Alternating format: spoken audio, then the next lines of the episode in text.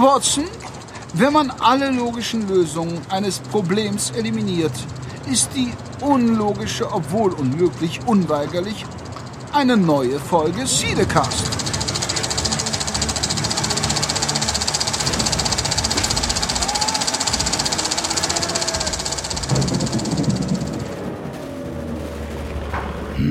Ich liebe den Duft von Napalm am Morgen.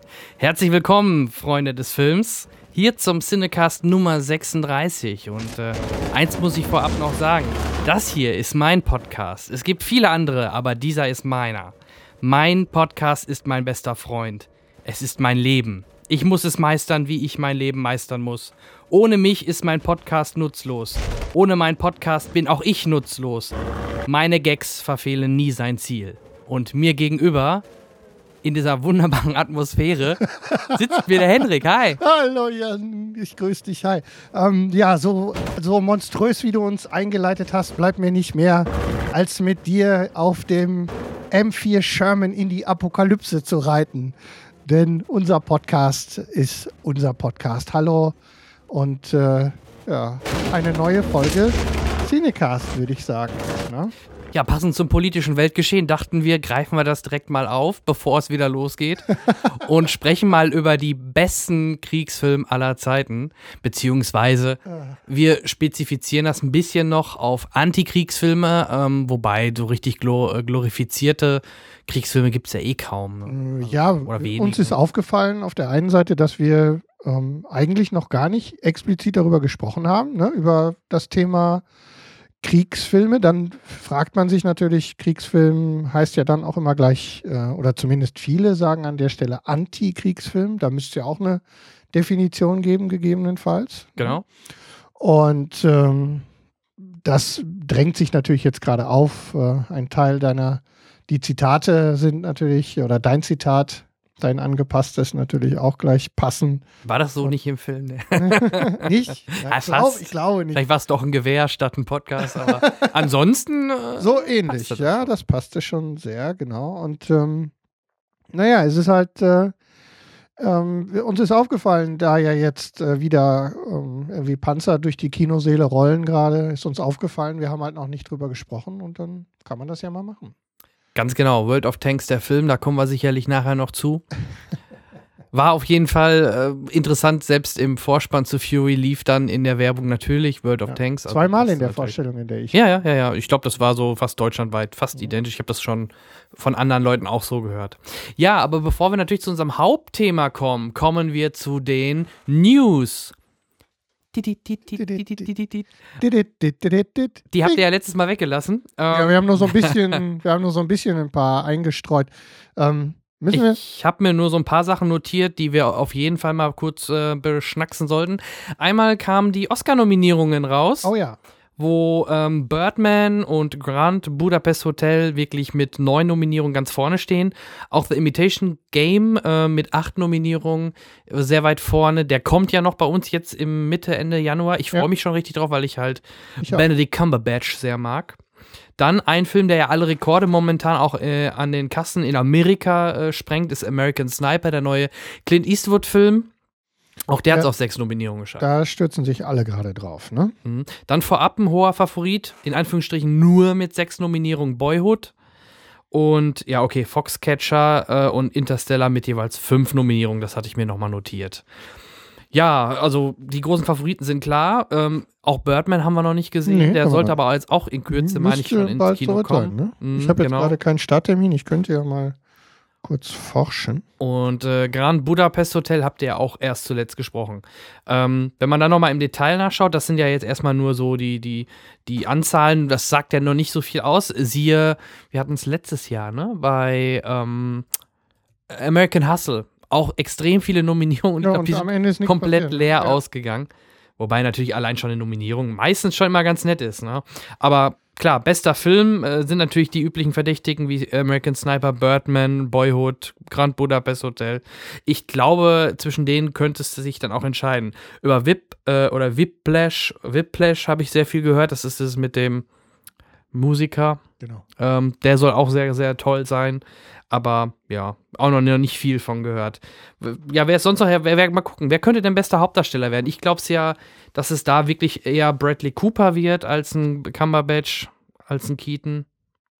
Weil es ist halt sehr amerikanisch und Bradley Cooper passt da einfach Wobei besser. ja jetzt in dem Zusammenhang Aber- auch wieder beim nochmal so kurz das eine oder andere Lesen zum Thema in Anführungszeichen Kriegsfilme.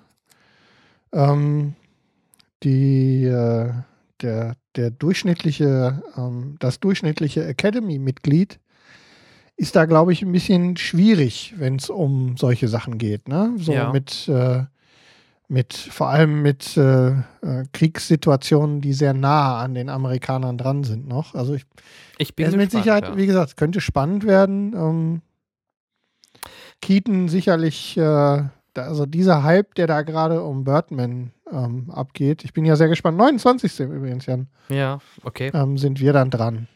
Ja, ich glaube es noch nicht so ganz. Aber äh, Ja. übrigens, Animationsfilme ähm, fand ich ja auch letztes Jahr generell schon ein bisschen mau. Ähm, hier der von Thomas, der tolle Lego-Movie, ist noch nicht mal dabei. Äh, dafür ist meiner, äh, den ich in meiner Top 10, die ich gleich nochmal kurz vortragen werde, ist äh, Drachenzähm leicht gemacht 2 mit drin. Dann halt noch so Sachen wie Baymax, der jetzt auch erst bei uns ins Kino kommt, die Box-Trolls. Ja, aber Und, Drachen ähm, zehn ja. leicht gemacht, ne? Zwei. Auch sicherlich äh, spannend. Ja, und wie gesagt, äh, ist ja einer meiner Favoriten. Zu Recht, wie viele sagen würden an dieser Stelle, ne? Ja. Beste Filmmusik, da ist mal Interstellar auch wieder dabei. Also klar, technische Oscars, da ist dann Christopher Nolan eher wieder zu finden und ich glaube, da wird es dann auch drauf hinauslaufen. Selbst äh, hier Make-up und beste Frisuren, Guardians of the Galaxy hat da sogar mal eine Nominierung bekommen. Aber das war ja schon immer so. Das waren nicht gerade die Filme, die, ähm, die meistens gerade, wenn man hier sich die besten visuellen Effekte Oscar anschaut. Ja. Da hast du Guardians, da hast du Interstellar, Planet der Affen, Return of the First Avenger und X-Men. Also wieder so die, die eigentlich die Dinger, die an den Kassen äh, die große Knete machen. Ne? Aber ich glaube, Transformers ist nicht dabei.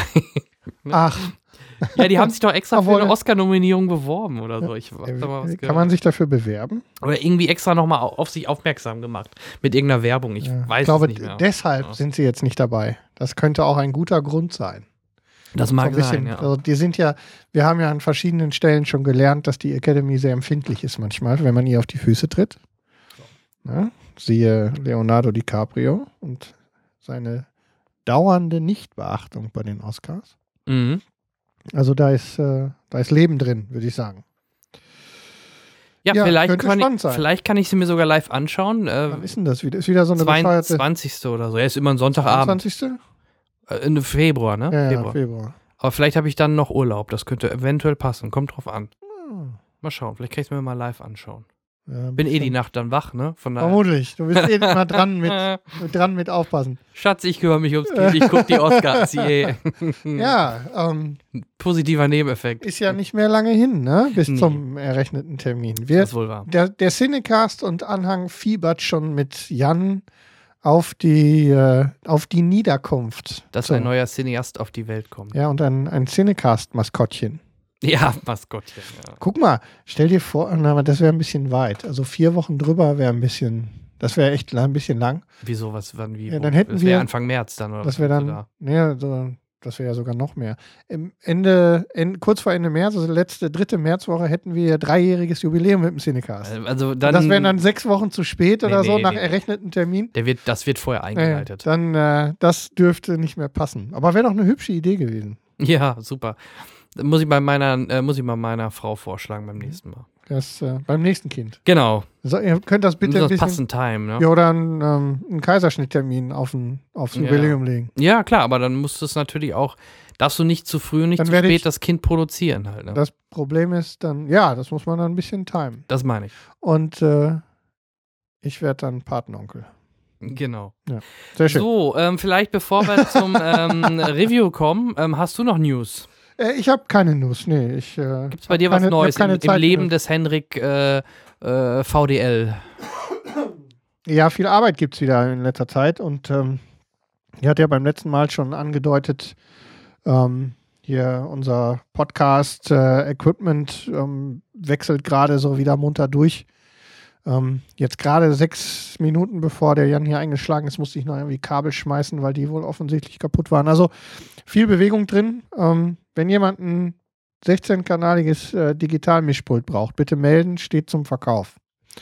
Kein Problem. Ich äh, bin da sehr ähm, entgegenkommend, was den Preis angeht. Genau. Gut. Wird nachher verlost. So. nee, ähm, ich habe, wie gesagt, sonst News ist einfach ähm, nach, dem, nach dem langen ähm, Weihnachtsurlaub hat es mich äh, sehr intensiv in die Arbeit gespült. Du kennst das ja, wie das mhm. bei uns ist. Mhm. Ja, es prasselt dann so ein bisschen auf uns ein und ähm, ja, von daher ist ein bisschen wenig passiert. Apropos, ich habe noch eine kleine Verlosung. Also, wenn jemand Interesse hat an der achten und letzten Staffel von Dexter auf DVD, der kann sich mal bei uns melden. Ähm, vielleicht sogar, wenn sich mehrere melden, wenn einer ein bisschen äh, künstlerisch begabt ist, kann er uns gerne ein Cinecast-Logo bauen oder malen oder zeichnen oder irgendwas ja. Lustiges. Das Beste würden wir prämieren und ja. es gäbe auf jeden Fall die äh, DVD-Box und äh, ja, wenn es falls mehrere werden sollten, überlegen wir uns noch was. Genau, oder wir losen oder ihr singt uns ein Ständchen, schickt uns einen Audiokommentar. Alles, was in irgendeiner Weise kreativ genau. ähm, sich äh, auf uns bezieht, das äh, wird hier gerne entgegengenommen und dann ähm, freuen wir uns darüber sehr. Genau. Gut, ja, wenn du nichts weiteres zu den News hast, würde ich vorschlagen, werde ich nochmal äh, abschließend zum Jahr 2014 meine Top 10 des Jahres kurz vortragen, in einem Schnelldurchlauf, so wie es äh, Dieter Thomas Heck gesagt Wir hat. Wir haben es ja angedroht sozusagen genau. in der letzten Folge. Und ich habe ich hab noch ein, zwei Sachen nochmal geändert, ähm, habe mir nochmal alles durch den Kopf gehen lassen, aber im Endeffekt war es so ähnlich, wie ich es auch euch letztens gepostet habe. Ich habe nur im Grunde zwei Filme nochmal getauscht. Ähm, ja, ich äh, mach mal rückwärts. Ähm, Hau rein. Platz 10, Planet der Affen 2, Planet der Affen Revolution. Revolution. Ja, muss einfach mit in meine Top 10. Er hat mir halt einfach extrem gut gefallen und äh, hatte sehr viel Spaß dran. Ich weiß gar nicht, äh, hatte einer von euch den drin oder nee, nicht? Nee, gar nicht. Gar nicht. Nee, ja, guck. Kam, glaube ich, gar nicht vor. Ja, schade. Also guck, da hätten wir wieder einen Film gehabt, den ihr gar nicht hattet. Ne? So, äh, so viel zum Thema äh, Multikulti. ich schau mal eben, ich müsste doch hier irgendwo. In der Zeit mache ich schon mal weiter. Mein Platz 9 war bei euch beiden auch drin. Ich glaube selbst sogar relativ auch irgendwo in dem Bereich. Nämlich Platz 9 geht äh, dieses Jahr für mich an äh, Tom Cruise mit Edge of Tomorrow, weil mir der Sci-Fi-Film einfach wirklich sehr gut gefallen hat. Das Ende, wie schon von euch auch äh, gesagt, war dann vielleicht nicht das gelbeste vom Ei, aber dafür hat der Rest mir einfach so gut gefallen, dass ich Edge of Tomorrow auch mit in meine Top 10 nehme. Die war bei uns ja auch irgendwo dabei. Ja, ja, genau. Auch nicht so, auch so in dem, in dem Bereich oder vielleicht ein, zwei Plätze höher. Dann auf Platz 8 kommt äh, mein Animationsfilm, weil einen habe ich dann doch mit reingenommen, wobei äh, ich auch nicht viel mehr, glaube ich, letztes Jahr zum Glück sehen musste. In dem Falle rede ich von Drachenzähm leicht gemacht 2, wie gerade schon mal angeklungen, fand ich den technisch genial. Gerade die Flugszenen in 3D waren toll. Ähm, Humor, Witz und ein Twist, also auch was für Ältere. Also es war echt, echt ein rundum gelungener, guter Animationsfilm und das zeigt, es muss nicht mehr immer nur aus Mause Pixar sein. Nein, auch DreamWorks kann was. Ja, und der Thomas hatte den, glaube ich, auch auf der Liste, wenn ich mich recht Da bin ich mir nicht mehr sicher. Ich, weiß, er hatte Lego, aber bei Drachenzähmen, glaube ich, bin ich, weiß es, nee, ich glaube, den hat er nicht nee, gehabt. Das hatte mich nämlich gewundert, dass, ihr, dass, dass er den noch nicht hatte. Dann auf Platz 7, eure Platz äh, euer Platz Nummer 1, Wolf of Wall Street. Hey, Wolf of ja. Wall Street. Also für mich Aber ich, du, du erahnst, warum. Also in dem Moment, wo du mich so anguckst, weiß ich, dass du fragst, warum so niedrig. Und deshalb ja. frage ich nicht kann ich dir beantworten, weil sechs Filme mir besser gefallen haben. Nein, ähm, Wolf of Wall Street ähm, war ein genialer Film. Das, sonst wäre er nicht in meiner Top 10. Natürlich. Also von daher gehört er da auch rein, im Gegensatz zum Teddy, der den ja noch nicht mal in die Top 10 hatte, ne? Ja. Also, aber für, für zu weit oben hat es bei mir da nicht gereicht. Aber Platz 7 für Wolf of Wall Street ist, denke ich, schon okay. Dann auf Platz 6, äh, nach der Zweitsichtung ist er nämlich der ein bisschen runtergerutscht. Ähm, weil ja, er ist cool gemacht und ja, er macht auch irgendwie Spaß. Aber ich finde den zum Beispiel nicht so gut wie andere Wes Anderson-Filme und deswegen ist bei mir dort auf Platz 6 Grand Budapest Hotel. Immer noch gut, weil sonst wäre er nicht in der Top 10. Natürlich. Aber mir hat zum Beispiel ein Moonrise Kingdom besser gefallen als ähm, Grand, Grand Budapest ich habe ähm, Moonrise Kingdom so mit auf der auf gleicher Ebene. Ja, ja. Also Grand Budapest Hotel ist natürlich gerade für Cineasten richtig spaßig. Alleine mit dem Perspektivenwechseln. Ich weiß noch, allein am Anfang, dass da der Hinweis kommt, bitte behalten Sie das Bild auf 16 zu 9. Nicht, dass da irgendwelche dauernd an dem Fernseher rumstehen. Oh, schon wieder Bildwechsel, Formatwechsel, Formatwechsel. Man hat halt 4 zu 3, man hat äh, Breitwand und CinemaScope, alle Formate halt mit drin. Und in den verschiedenen Zeitebenen, ich glaube, das habt ihr auch schon mal so, habt ihr im Podcast auch so anklingen lassen. Also gerade und dann mit den, mit den Kameraperspektiven und wie es gemacht worden ist, war schon alles super und daher auch verdient für mich mein Platz 6.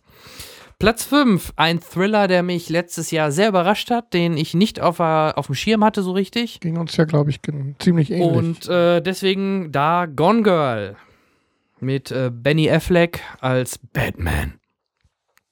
Platz 4. Guardians of the Galaxy. Ja, da kommt ein Marvel-Film. Ähm, ich habe sogar, obwohl ich ja auch nicht. Also ich mag ja, ich mag ja den Teddy, ne? Teddy, ich mag dich. Aber ähm, manchmal sehe ich es doch fast auch so. Er sagt ja immer, es kann nie genug davon sein. Ja, ich weiß nicht. Manchmal wünschte ich mir vielleicht auch mal wieder so ein paar mehr Filme, äh, die nicht nur auf Comics noch basieren. Aber äh, er hat ja auch recht, es gibt genug andere Sachen. Und ähm, er macht ja trotzdem Spaß, Guardians of the Galaxy, sonst hätte ich ihn nicht auf Platz 4. Feel Good Movie mit tollem Soundtrack, ähm, äh, to tolle Optik zum Teil und ähm, ja, deswegen für mich Platz 4 Guardians of the Galaxy. Auf jeden Fall zu Recht in so einer Liste.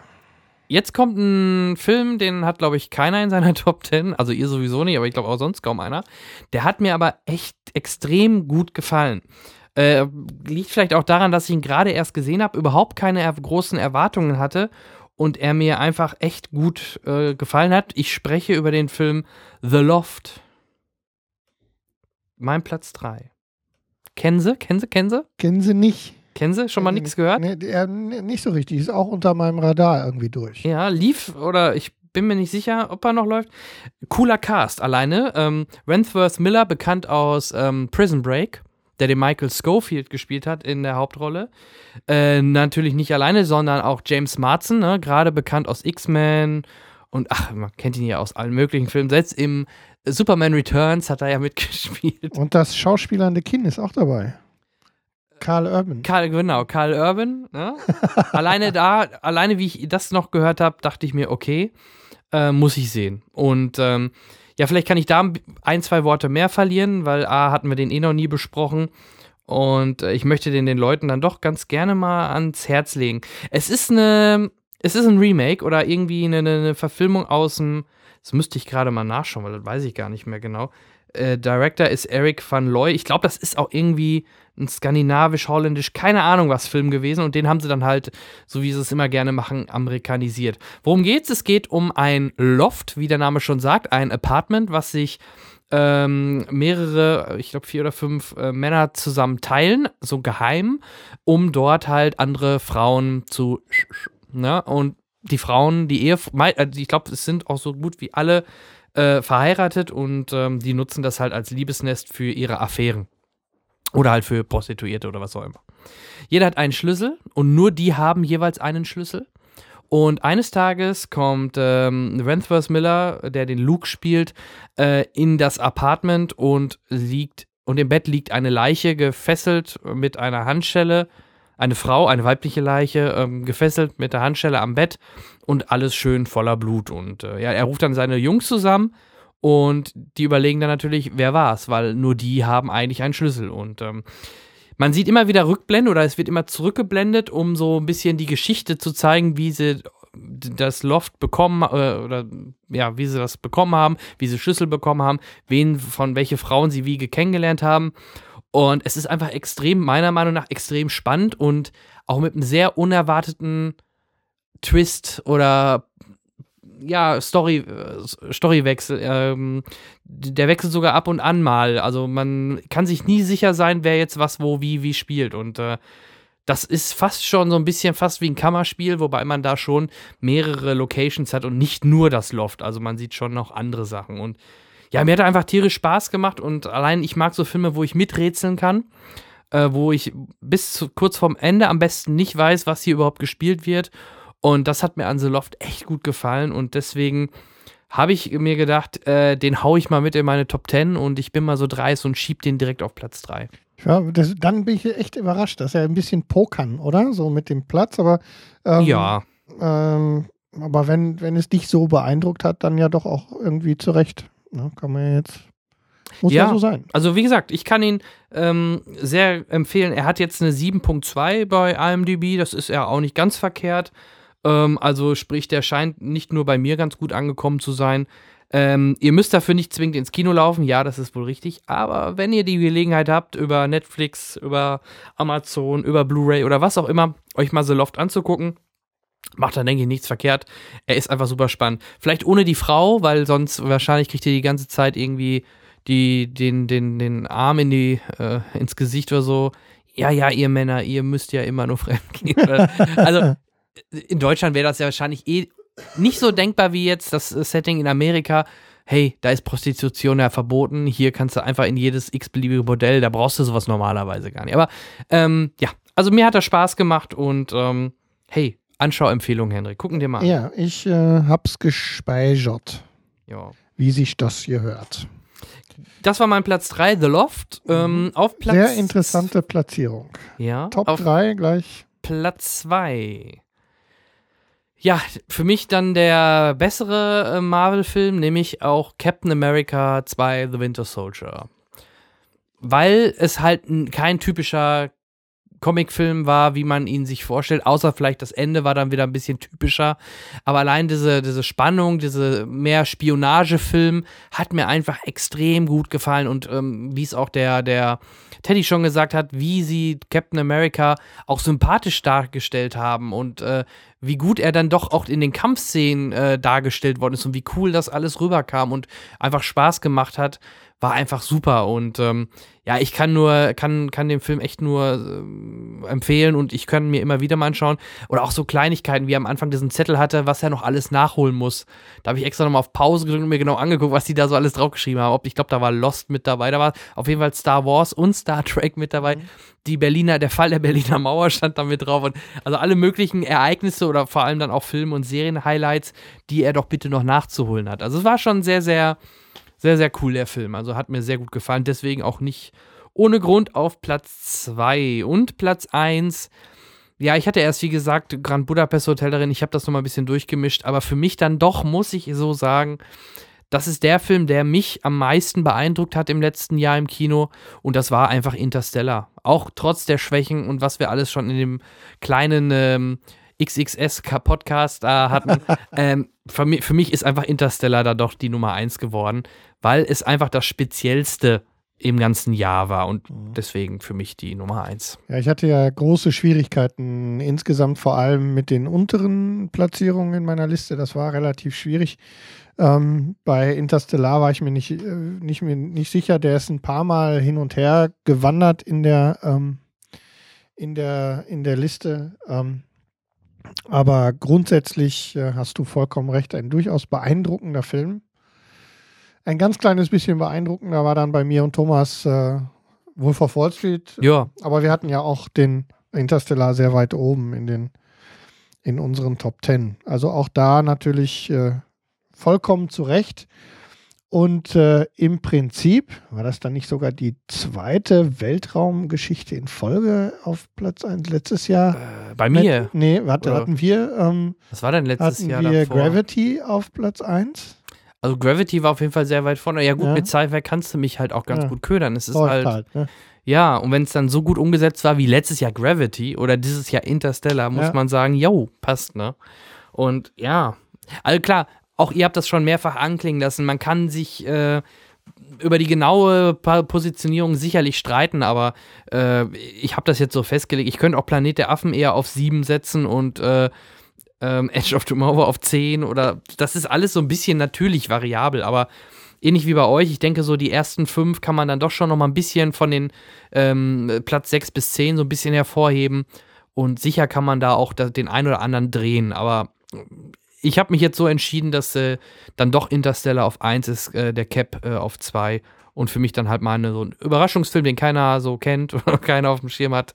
The Loft für mich auch mit in meine Top 10 auf Platz 3. Ja. Das war, das war meine Top 10 und ähm, ja. Gerne, ja, schön, gerne. Schöne Top 10. Gerne Meinungen aus der Hörerschaft, immer raus damit. Habe ich, ich habe mit Sicherheit, vielleicht habe ich auch irgendwas vergessen oder irgendwas, was, aber wenn ich es vergessen habe, dann war es halt nicht Top 10 würdig, dann war es halt knapp Ja. dann vorbei vielleicht. Ähm, ja, trotzdem bleibe ich der Meinung, und das äh, sagen auch die Zahlen, äh, gerade in Deutschland im Kino, das Jahr 2014 war ein schlechtes Jahr fürs Kino jedenfalls. Das liegt natürlich auch an der WM, das Riesensommerloch durch die WM, wo eigentlich ja logischerweise kein Top-Film ins Kino kam und B, dadurch natürlich auch keiner ins Kino gegangen ist. Das muss man ja schon so ehrlich sagen. Und ähm, ich bin sehr, das haben wir ja auch bei unserem Jahresausblick schon äh, gesagt, für 2015 bin ich deutlich optimistischer, dass wir dort deutlich mehr Gesprächsstoff bekommen an äh, Klassefilmen und ähm, ja, es fing ja jetzt, fing ja jetzt schon im Januar an mit echt Top-Filmen, jetzt mit, ähm, mit den Oscar-Filmen, die jetzt im Januar noch bei uns starten oder halt auch schon mit Fury und so weiter. Also äh, ich glaube, das Jahr 2015 wird deutlich besser. Ja, war ja ein bisschen kontrovers, ne? Die mit äh, auch die Diskussion dann bei uns in der in der Filterblase mit äh, wir hatten uns ja wir haben uns ja missverstanden sozusagen mit einem Teil unserer Hörerschaft, weil wir gesagt haben, das Jahr war nicht so toll. Gefühlt hatten wir ja, waren wir ja tatsächlich äh, immer auf diesem Kurs und jetzt, wo du sagst, die Zahlen waren ungefähr so, dann äh, bestätigt uns das ja auch nochmal. Ne? Ja. Ja. Gut, Gut. das ähm, wäre das. Ähm, Ich habe eben. ja? Ähm, ja, ich würde dann ja auch äh, kurz noch was erwähnen wollen. Gerne. Ähm, du siehst in den Shownotes, ich habe zwei der Sachen, die ich da reingeschrieben habe, sozusagen mit ins äh, Mainstream gerückt. genau, wir sprechen jetzt Deswegen- über Navigationssysteme, wenn ich das erste richtig sehe, ne? Poise. Was? Pois? Ah, ja, ja, genau. Sehr, sehr, aha, Das ist mir, mal, das ist mir damals, wie ich, ich das. Kann, ich kann, ich, das tut mir leid, Jan. Ich kann, manchmal ist es so flach, dass es gar nicht möglich ist. Ich finde den gar nicht so flach, weil da muss auch erstmal drauf kommen. Ja, ich habe nicht gesagt, dass Aber du flach das ist bist. mir damals schon, wie die Werbung im Fernsehen lief, mu- musste ich immer an Poise denken. Also äh, lustigerweise, ähm, das, was ich jetzt noch ins Review nehmen wollte, hat mich, ähm, die hat mich ein paar Stunden gekostet in letzter Zeit und es geht wieder mal um eine Serie.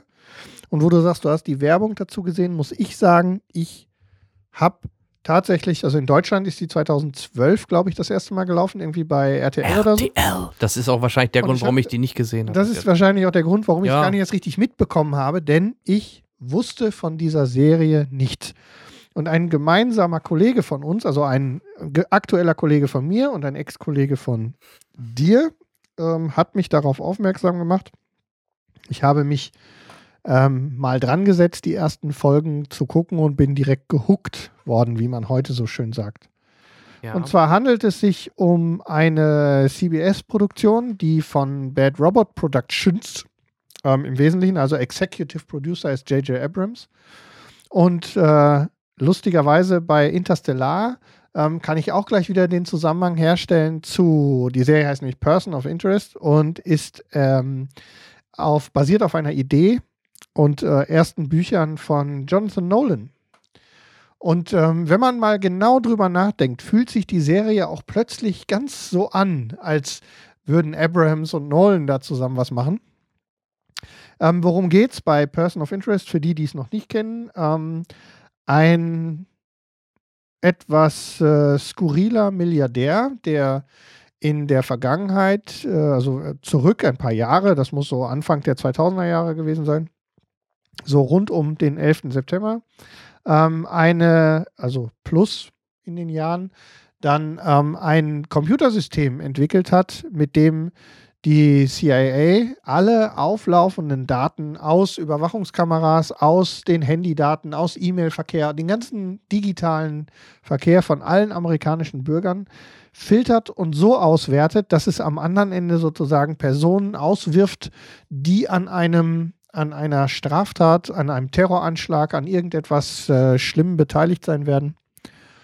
Und äh, dort kann dann ähm, dieser mögliche Terroranschlag verhindert werden. Aus irgendeinem Grund, das weiß ich zu dem Zeitpunkt, wo ich jetzt gerade bin, noch nicht. Ich bewege mich jetzt gerade auf das Ende der ersten Staffel zu. Ist dieser ähm, Finch, heißt der Mann, eben nicht mehr als Programmierer unterwegs, nicht mehr in dieser Firma, die dieses Computersystem entwickelt hat.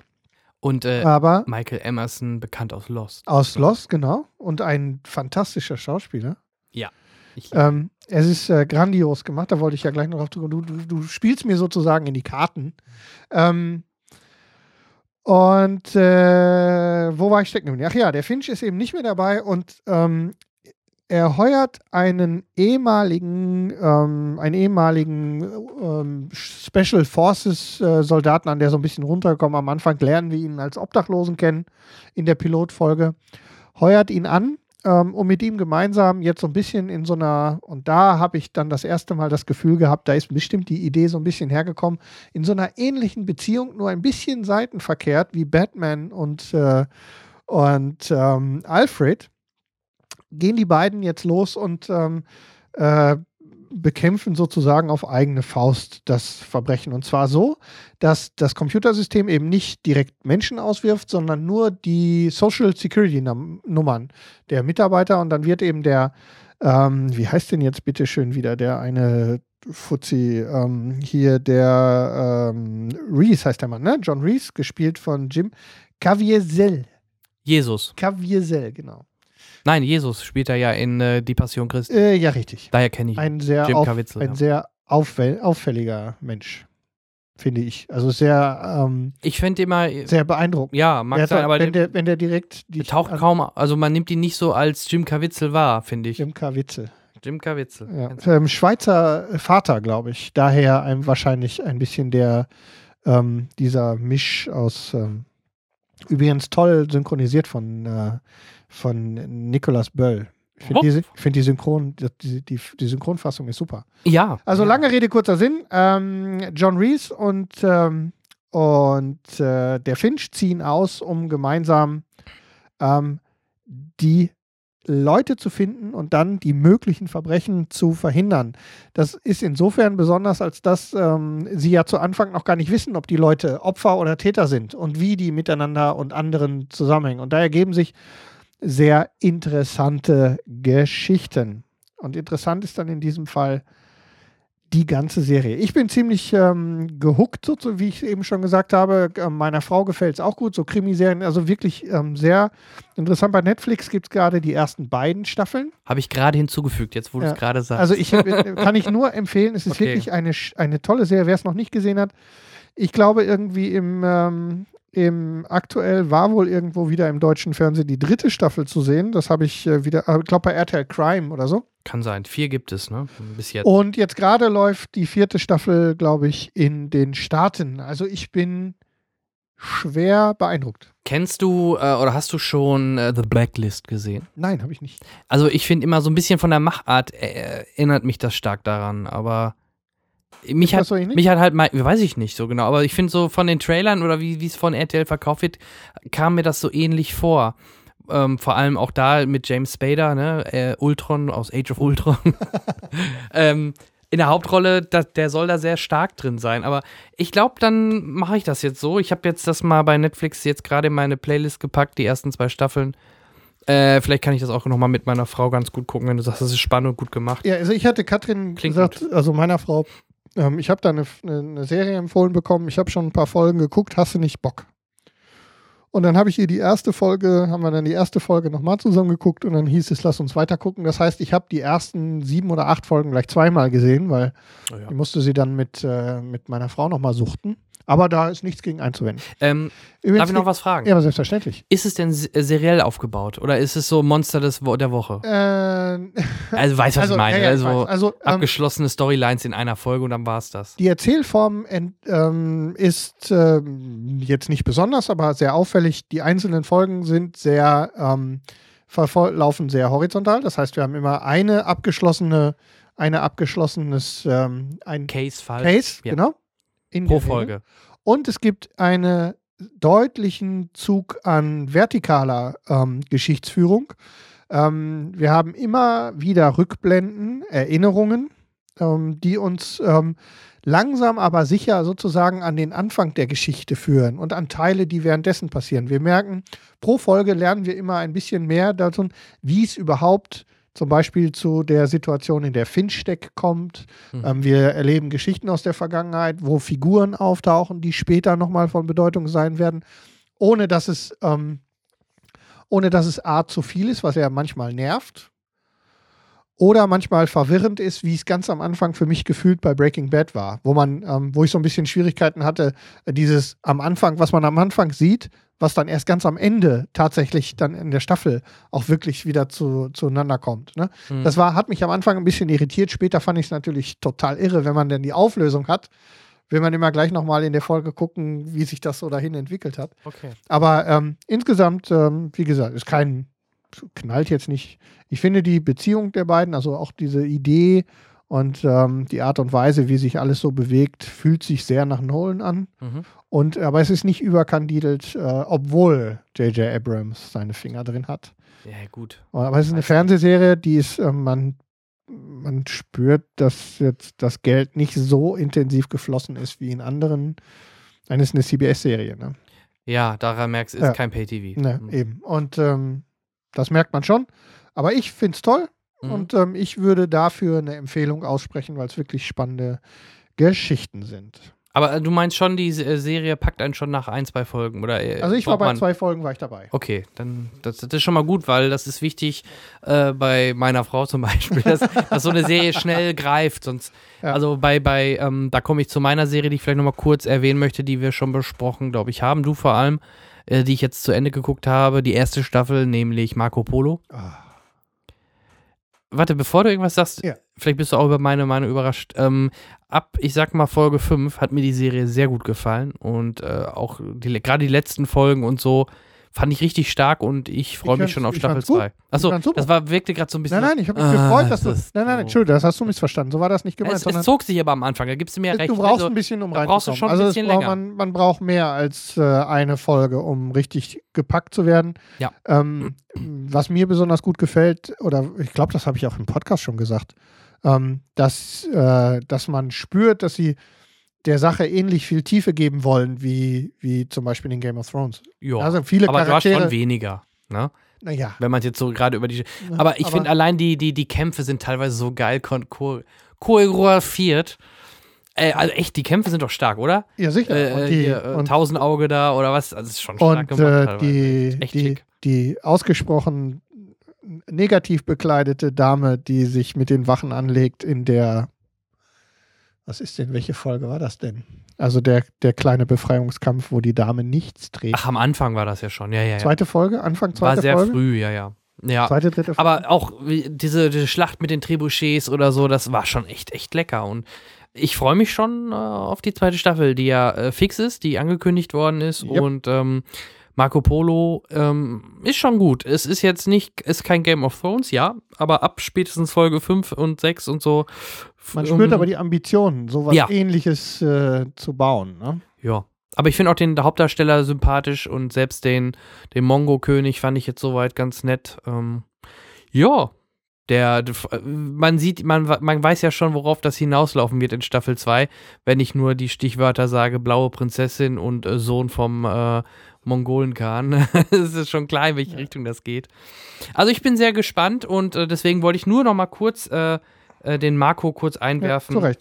Ich habe gerade mal nochmal so drüber gescrollt, um zu gucken, ähm, ob ich noch irgendwas zu Person of Interest vergessen habe. Ich glaube aber nicht. Mir ist nur aufgefallen, Michael Kelly, ähm, der, der den, ähm, der den Mann fürs Grobe in, Game, in House of Cards spielt, den, den Assistenten von äh, Kevin Spacey, hat auch wieder eine Rolle, die lustigerweise wirklich sich wieder exakt genauso anfühlt, obwohl es diesmal ein CIA-Agent ist.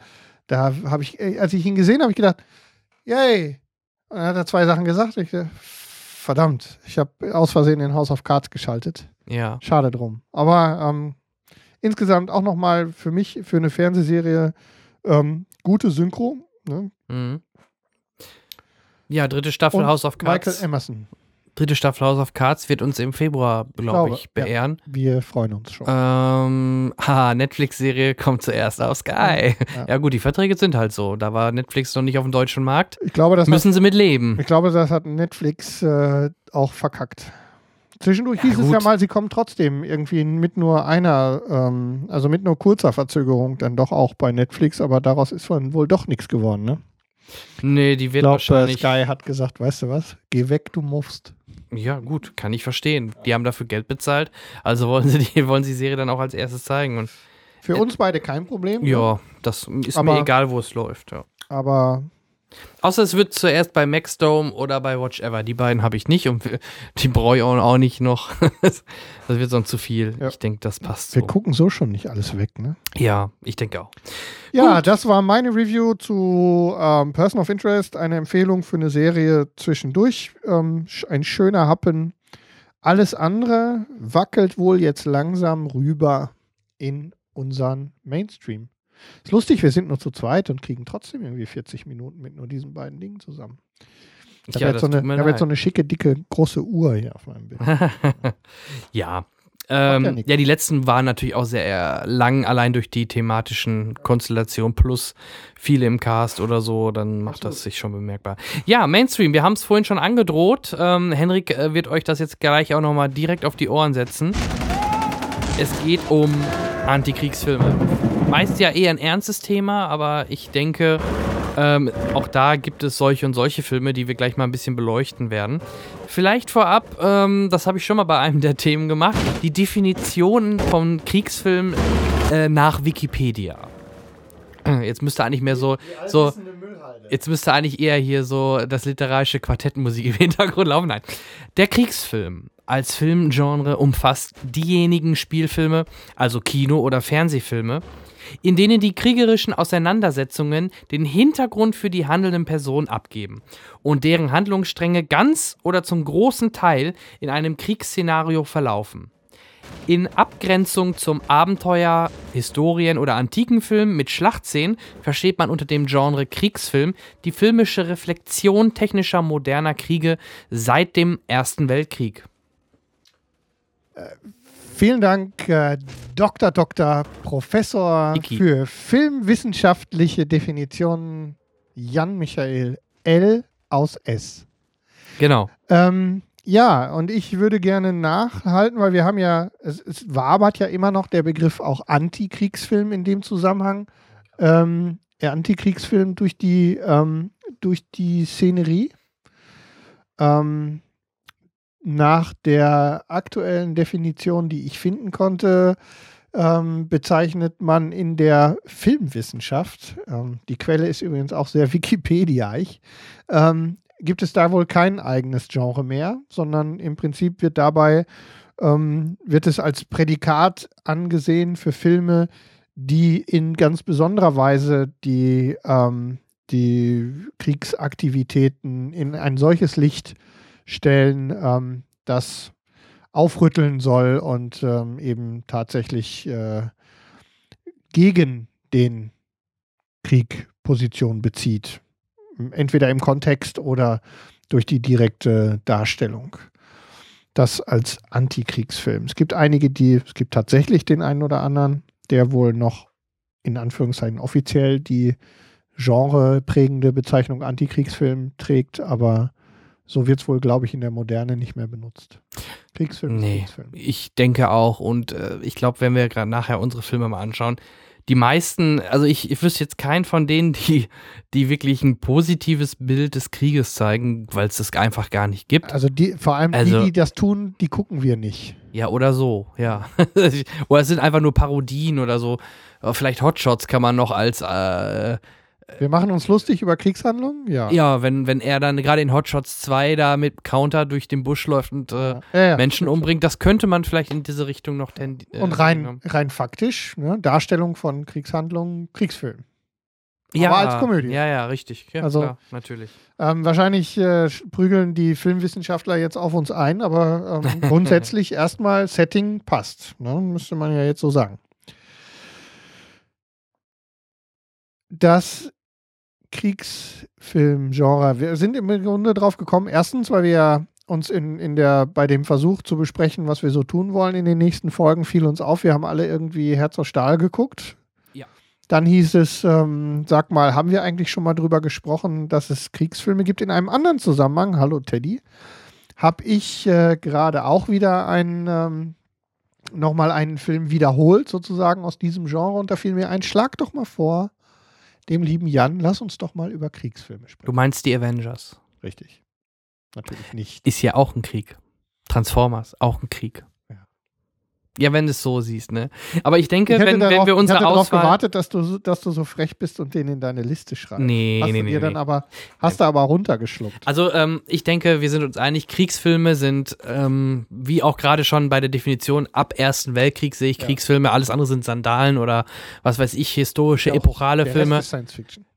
Ja, oder Nach halt vorne noch, hin. Ja, ja, nach vorne hin ist es dann Science Fiction, also nicht, nicht über Erste Weltkrieg. Ich sag ja, Nein, ich wollte es gerade eingrenzen. Erste Weltkrieg bis von mir aus, äh, hier von mir aus auch noch, ja, Golf, klar, Golfkrieg, ähm, äh, Kalte Krieg, habe ich nämlich auch noch mal ein paar Filme drin, ist für mich dann auch ein Kriegsfilm. Zweiter Weltkrieg. Ja, Zweiter Weltkrieg sowieso, klar. Nee, ich meine, das, äh, das ähm, gegenwärtigste Ah, wäre verstehe, jetzt verstehe, noch, Verstehe. The Hurt Locker war doch auch, wo war der denn nochmal? Ähm, ja, aber du weißt, also Ja, so bis, verstehe. bis zu heute, bis halt Bürgerkriege oder was es jetzt so gibt. Ich weiß nicht, ob es schon Filme gibt über, über Ukraine, ich glaube noch nicht.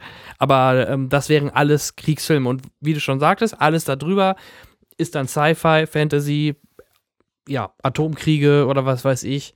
Ähm, die Terminator, wie auch immer, die haben wir natürlich nicht mit reingenommen. Deswegen ähm, haben wir es in diesem Bereich reingegrenzt. Und ähm, ich würde sagen, wir sprechen einfach über ein, zwei, drei, vier, zehn Filme, ähm, was wir besonders hervorheben würden, was uns besonders gut gefallen hat. Vielleicht ist bei dem einen oder anderen noch das ein oder andere dabei, was der andere noch nicht gesehen hat. Ähm, ja, wie wollen wir vorgehen? Wollen wir ähm, alphabetisch würde ich sagen, macht keinen Sinn. Ich fange, ich würde sagen, ja, das ist lustig, mir fällt auch gerade auf, dass wir uns gar nicht darüber geeinigt haben, wie wir das denn jetzt eigentlich das war ja meine Frage eigentlich. Wie, Ja. Vorab mal, Ja. Jungs, wie wollen wir das eigentlich aufziehen? Top 10 oder? Ja, aber guck mal, wenn ich dann was schreibe, dann kommt dann immer kommt dann immer nichts zurück oder ein Okay.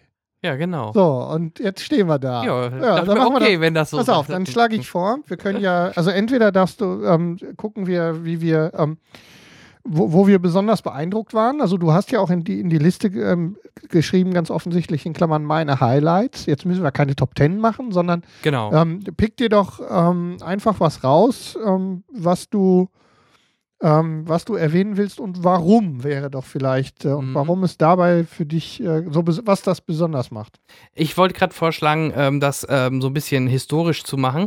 Das Problem ist, ich sehe gerade in meiner Liste, fast alle sind im Zweiten Weltkrieg. Erste Weltkrieg habe ich äh, keinen dabei. Ich auch nicht. Du auch nicht, ne? Sehen Sie? Sehen Sie? Aber, ähm, okay, Erster Weltkrieg wir aus. Ja, wir können noch schnell irgendwie. Wer fällt dir einer noch ein, der im Ersten Weltkrieg Ähm, spielt, der, der erwähnenswert wäre? Ja, ich glaube, ich habe keinen, also ähm, nicht bewusst jetzt gesehen. Birth of Ähm, a Nation, war das nicht, äh, wann ist das denn? Erster Weltkrieg, erste, erste große Kinofilm in diesem Zusammenhang? mm, Ähm, guck ich mal nach. War das nicht sogar, welcher Film war denn letztes Jahr, wo der durch die Zeit sprang und auch einmal kurz im Ersten Weltkrieg landete? Oh, das war nicht X-Men, ne? Das, nee, jetzt hätte ich fast gesagt, Loop habe ich ja Dann sah man ihn nämlich nachher auf dem Foto vom Ersten Weltkrieg weiß, in so einem Graben liegen. Ich kann mich gerade an diese Ah, Szene erinnern. Ja, aber was war das? Ich weiß es nicht mehr. Äh, jetzt Liebe Hörer, helft Wir uns. brauchen eine Live-Sendung und einen Chat. Ja. Sonst geht das nicht. Naja, ist, ist wurscht, aber da gab es was, nur ich komme gerade nicht mehr drauf. Nee, also ähm, deswegen würde ich mal zum Zweiten Weltkrieg gehen und ähm, gerade im Zweiten Weltkrieg gab es natürlich viele Fronten.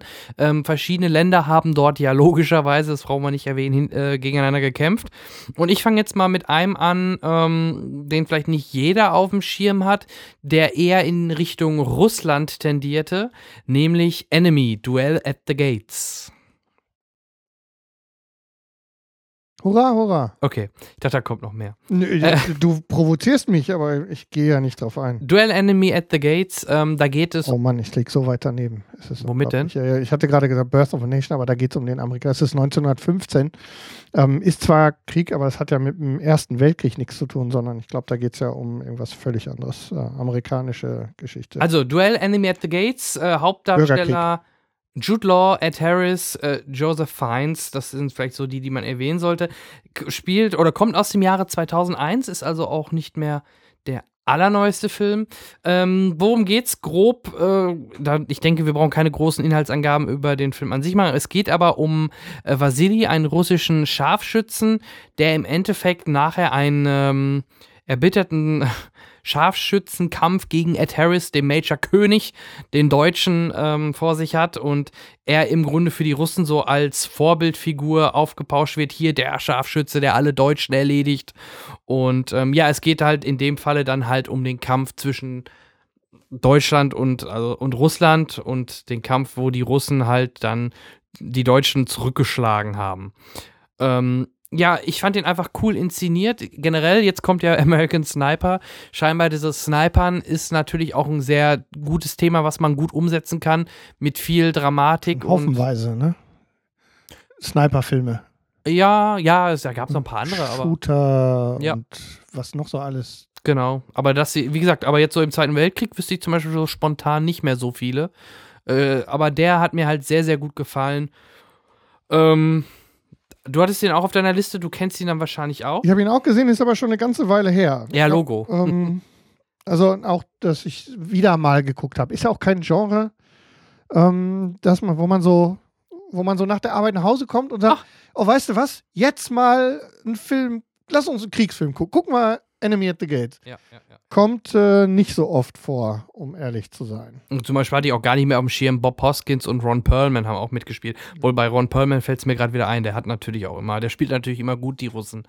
Ähm, nee, also cooler Film, cooler Soundtrack habe ich noch gut in Erinnerung. Ich fand die Musik immer sehr, sehr sehr cool, weil ich glaube, das war auch mit so Gesang, so Männerchorgesang und sowas, so typisch russische Musik und so. Das hat mir schon ganz gut gefallen. Und ähm, wie gesagt, spannend gemacht. Ähm, und ja, anschauen. Also der hat mir sehr cool, sehr gut gefallen.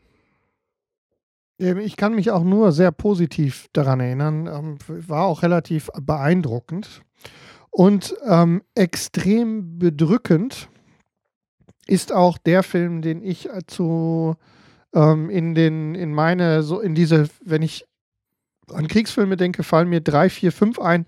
Also ich habe sofort drei, vier, fünf Titel im Kopf, die mich sehr beeindruckt haben. Und der, der mich am allermeisten beeindruckt hat, den ich jetzt erst vor kurzem auch nochmal gesehen habe und sicherlich auch ein extrem genreprägendes Stück Kino ist ähm, von 1979 ähm, äh, Apocalypse Now, der mit Sicherheit A zu einem der besten New Hollywood-Filme gehört, die ähm, entstanden sind. 1979 ähm, in die Kinos gekommen ähm, von Francis Ford Coppola, auch eine, das, was dann direkt im Prinzip im Anschluss an die Aufmerksamkeit, die er mit der Pate hatte, ähm, dafür gesorgt hat, dass das so gut funktioniert hat. Ich habe jetzt vor kurzem nochmal ähm, die Redux-Version gesehen. Ich wollte gerade sagen, die habe ich auch mal zu Hause. Das sind dann ich sie noch hab. 50 Minuten extra. Ja. Ähm, ich, ich hatte davor mal die, das ist schon ein paar Jahre her, die Kinofassung gesehen und hatte jetzt ähm, sofort dann so ein paar äh, sehr erleuchtende Momente an das, woran ich mich erinnert habe. Ähm, der, äh, der ganze Film ähm, in den Hauptrollen Martin Sheen, Robert Duvall, Marlon Brando, ähm, und noch ein paar, ein sehr junger Lawrence Fishburne, den man im- auf dem ersten Moment überhaupt nicht erkennt, äh, weil er sich so extrem verändert hat. Der ist ja unter 20 ähm, und wirklich kaum wiederzuerkennen. Und man sieht dem ganzen Film über nicht nur an, was Coppola zeigen wollte in dieser, das ist ja wirklich so ein, das ist ja Kriegsfilm auf LSD. Ne, dieser Ja. ganze Film ist ja eine, eine Metapher auf den Vietnamkrieg ähm, in seiner ganzen Beengtheit und so, weil wir erleben ja im Prinzip immer nur so in Abschnitten zwischen zwei Landungen auf diesem Boot, Martin Sheen ähm, um, und seine, seine Kumpane auf dem Weg zu Marlon Brando, der ja völlig durchgeknallt da irgendwie im Dschungel seinen eigenen Krieg führt. This is the end. Das ist ein, damit geht es ja schon los. Das ja schon in der Eröffnungsszene ähm, bist du ja schon das erste Mal komplett dabei. Und ein, und ein grandioser Robert Duval als äh, dieser, ähm, das ist das Colonel ähm, Gilmore, Gilmore, Gil Dingsbums, Gilgore, ähm, diese, diese Surf-Szene. Der ist ja, Liebe Napalm am Morgen. Genau, ich liebe den Geruch von Napalm am Morgen. Im Prinzip aufzubrechen und nichts, im Grunde nichts weiter im Hinterkopf zu haben, ein ganzes Dorf auszulöschen ähm, und den, an, also den, den Vorsatz zu nutzen, einfach da dann surfen zu wollen mit einem berühmten amerikanischen jugendlichen Surfer. Also ein fantastisches ähm, Werk, sehr beeindruckend. Ähm, vor allem eben auch wieder aus der Kategorie nichts für ähm, Schatz, lass uns doch mal einen romantischen Film gucken. Nee. Also da ist Apokalypse auch wirklich harte Kost. Ich glaube sogar gerade für viele Frauen generell. Kannst du nicht, äh, ähm, Katrin hat zwischendurch, ich habe die müssen schon den hab Geschmack geguckt. dafür haben. Ich ja. habe ich hab während, ich hab ihn geguckt, Katrin hatte andere Sachen zu tun, ähm, guckte zwischendurch mal rein, hat so fünf Minuten geguckt und ist äh, kommentarlos ähm, gegangen. Und man sieht, das, darauf wollte ich eigentlich vorhin hinaus, nicht nur, die, nicht nur diese ganze Brisanz des Vietnamkriegs, der ähm, laut Kritiken extrem ähm, realistisch dar, äh, ähm, dargestellt wird, also das Empfinden Einzelner darin, sondern man spürt in dem Film auch die ganze, in Anführungszeichen, Apokalypse, die Coppola hatte während der Produktion. Ja. Also inklusive ähm, so Dingen wie Martin Sheen, ähm, gerade mal irgendwie unter 40, hat einen fast tödlichen Herzinfarkt während der Dreharbeiten ähm, und äh, steht aber fünf Wochen später wieder vor der Kamera. Oder ein völlig durchgedrehter Marlon Brando, der komplett übergewichtig und, und ohne jede Vorbereitung beim Set auftaucht und dann auch noch diskutiert, sehr viel Geld haben will. Der teuerste Schauspieler für äh, der Maxim. Ja. Und ähm, Der Pate. Also Ja. ein, ein, ein wirklich großes Stück Kriegsfilm ähm, und auch äh, etwas, das man, das in den Kanon der Filme gehört, die man gesehen haben muss, meines Erachtens. Korrigiere mich, wenn ich falsch liege, aber da gibt es sogar eine extra Doku drüber, ne? Ja. Über den Film selbst. Es gibt mehrere Dokumentationen. Ähm, Mhm. Einige. Eine gibt es ähm, von Coppolas Frau. ja, die meine ich, glaube ich. Genau, Mhm. die ist, ähm, die ist auch noch mal, die ist ja auch in den Kinos gewesen, soweit ich weiß. Ähm, und äh, die sollte man auch gesehen haben, wenn man die Gelegenheit hat. Muss ich weil, noch machen. weil Coppola, ähm, das muss wohl Der kopuliert. Das muss wohl tatsächlich eine echte Apokalypse gewesen sein, dieser Film. Und das sieht man ihm auch an. Eine Apokapalopolopopala. Ja, hoch zwei. Ja, cool. Nee, also, ähm, Großes Kino. aber auch den habe ich, du hast ihn erst vor kurzem gesehen? Wieder gesehen, Ja. vor kurzem. Ich habe ihn jetzt wirklich mit Sicherheit seit zehn Jahren nicht gesehen. Also müsste ich vielleicht irgendwann mal wieder nachholen. Jetzt sind wir natürlich ein bisschen gesprungen, denn wir waren jetzt vom Zweiten Weltkrieg, das war Das jetzt ist Vietnam. Vietnam, genau. Dann würde ich an der Stelle mal kurz bei dem ähm, Vietnamkrieg bleiben. Jetzt muss ich noch mal schauen, da hätte ich da noch einen aus dem Vietnam, ne? Ja, Good Morning Vietnam, genau. Ähm, würde man wahrscheinlich Es ist ein nicht bisschen klassisch. was anderes als Apokalypse. Ja, aber es trifft trotzdem des Pudels Kern. Ohne Zweifel. Ähm, da sind wir nämlich auch bei unserem guten alten Freund Robin Williams, der leider viel zu früh von uns gegangen ist. Ähm, noch in den Hauptrollen. Forrest Whitaker ist vielleicht noch zu erwähnen, den kennen die meisten. Auch aus, dem, aus den 80er Jahren, 87. Ähm, und beleuchtet so den Krieg mal ein bisschen anders, nämlich ähm, in dem Falle ist Robbie Williams dort ein Radiosprecher, der für die Truppen oder der dort bei den Truppen für ein bisschen mehr Spaß bei der Arbeit. Nein, ich weiß auch nicht. Oh, das, das ist. Äh, falsch ausgedrückt. nee, das, Ähm. äh, aus der Nummer musst du wieder raus. Ja, er wurde auf jeden Fall, ja, er ist auf jeden Fall natürlich bei den Truppen sehr populär gewe äh, gewesen oder ähm, und hat dort halt ähm, seine, seine Show gemacht und ähm, ja. Ja, was soll ich dazu sagen? Ist ein Klassiker, ne? Ich glaube, Ja. über den Inhalt braucht man da auch nicht zu viel sagen. Wer den noch nicht gesehen hat, Jungs, äh, dann habt ihr echt was verpasst. Alleine ähm, immer sein, sein äh, Ruf, ich glaube, ich könnte ihn jetzt gar nicht mehr Namen, aber sein Good Morning Vietnam-Geschrei am Anfang. Also ist schon stark. Und 87, ähm, Vietnamkrieg war wann zu Ende? Ähm, komm, du bist doch politisch. Du bist äh, lustig. Ähm, ich wüsste es jetzt auch also, gar das nicht. muss aber doch. ja, war danach natürlich. Ende der äh, 70er davor dann. gewesen. Ja, ja, genau. Ende 70. Anfang der 70er, meine ich. Kriegen wir Ja, raus. weiß es jetzt gar nicht genau. Aber ähm, daran merkt man auch oft. Ganz schön peinlich, ne? Ja, ach mein Gott. Vietnamkriegsfilme gucken und dann die Daten nicht parat. Ja, das weiß ich wirklich nicht. Da war ich noch nicht auf der Welt. Du vielleicht, aber ich nicht. Ich weiß nicht, wie lange. Wie 75. Lange, 75 sogar. Ja, guck, sogar Da bis Mitte der wir doch 70er. ganz nah Ja. Also gerade zwölf Jahre her der Krieg. Oft ist es ja wirklich so. Ja, Nein, also wie der Film rauskam, ja, nicht ich jetzt. Ich verstehe. Ähm, oft ist es ja so, dass, dass man solche äh, Themen dann auch meistens erst ein bisschen später anfasst. Das wollte ich an, darauf wollte ich eigentlich hinaus. Ich habe in meiner Recherche gesehen, es gibt aber auch ähm, Zweite Weltkriegsfilme aus den 40er, 49, 50 rum, die alten Klassiker. Die habe ich aber alle nicht gesehen. Deswegen hat es keinen Sinn gemacht, die alle aufzulisten. Ähm, aber da gibt es eine Menge. Das ist auch Äh, nicht so unsere Zeit. Filme. Vor allem, die fühlen sich wahrscheinlich auch seltsam an. Da ist viel Verarbeitung drin, ne? So und ähm, auch noch äh, alles ähm, funktioniert da nicht so, wie wir Kriegsfilme ja heute oder dann später verstehen. Ähm, aber das ist ein schönes Beispiel. Good Morning Vietnam. ja, jetzt gerade wie du halt ähm, Vietnamkrieg ähm, als Beispiel genommen hattest, dachte ich mir, passt das jetzt ganz gut, Ja. weil er halt auch so anders ist als äh, Apocalypse Now. ja. Ja, und wie gesagt, er spielt halt, er spielt ja nur in Saigon, meine ich, wenn ich das noch richtig in Erinnerung habe. Ne? Ich glaube, er hat sogar, er hat eine Oscar-Nominierung erhalten, ja. Aber leider keinen gewonnen. Aber wie du schon sagtest, Kriegsfilm ist immer so ein, so ein spezielles Thema, ne?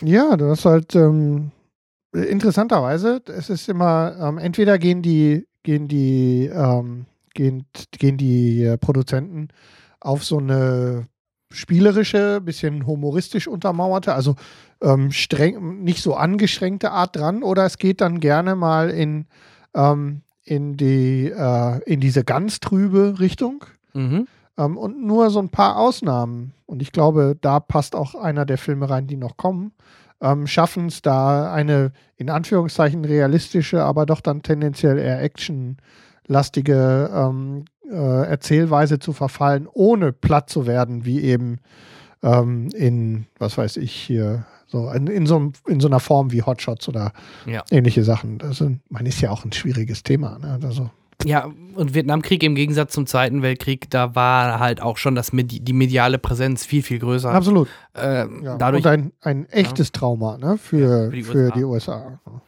jo, ähm, schlag Gut. auch noch mal einen raus. Ich hau noch mal einen raus. Ich bleibe in den 80ern.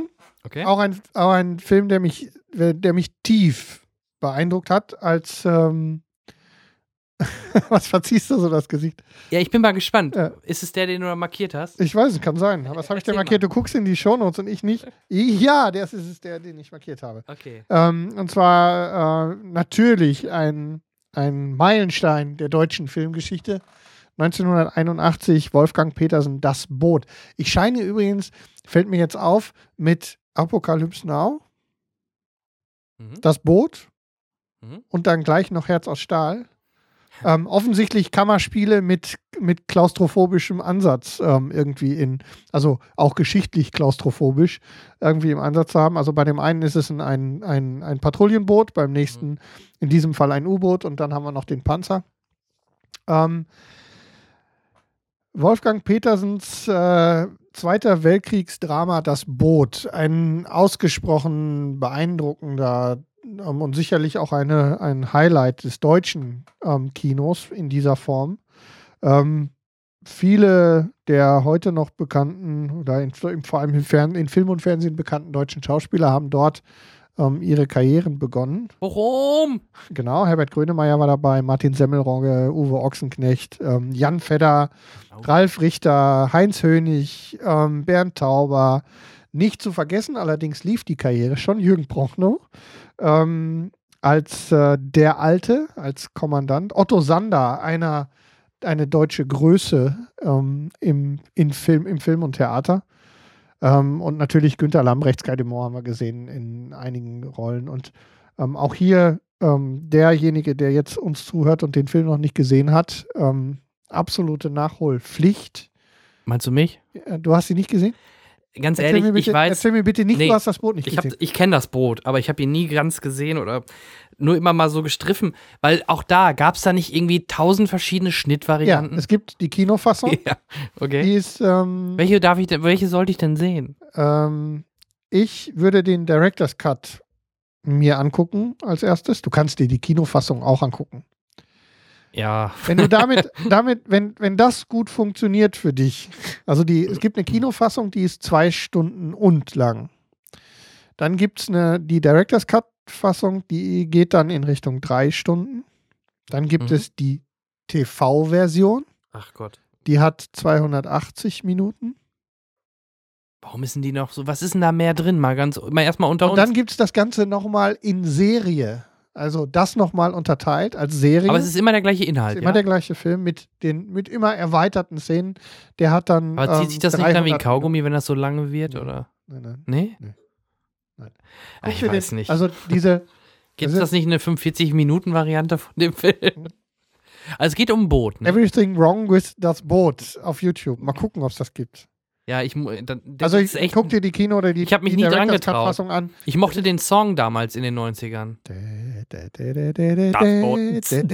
Ach nee, ah, Natürlich die Techno-Variante. Damit bin ich doch groß geworden, weg, Mensch. du Schlumpf. Das Boot. Diese Elektrostimme, ich kann sie nicht nachmachen. Ah, hau ab. Ja, Wir sorry. haben, wir haben in den Damit, damit bin ich das erste Mal auf das Boot aufmerksam geworden. Wir haben in den letzten Wochen U2 so viel, wir haben in den letzten Wochen so viel, ähm, so viel Credibility bei unserer Hörerschaft gewonnen.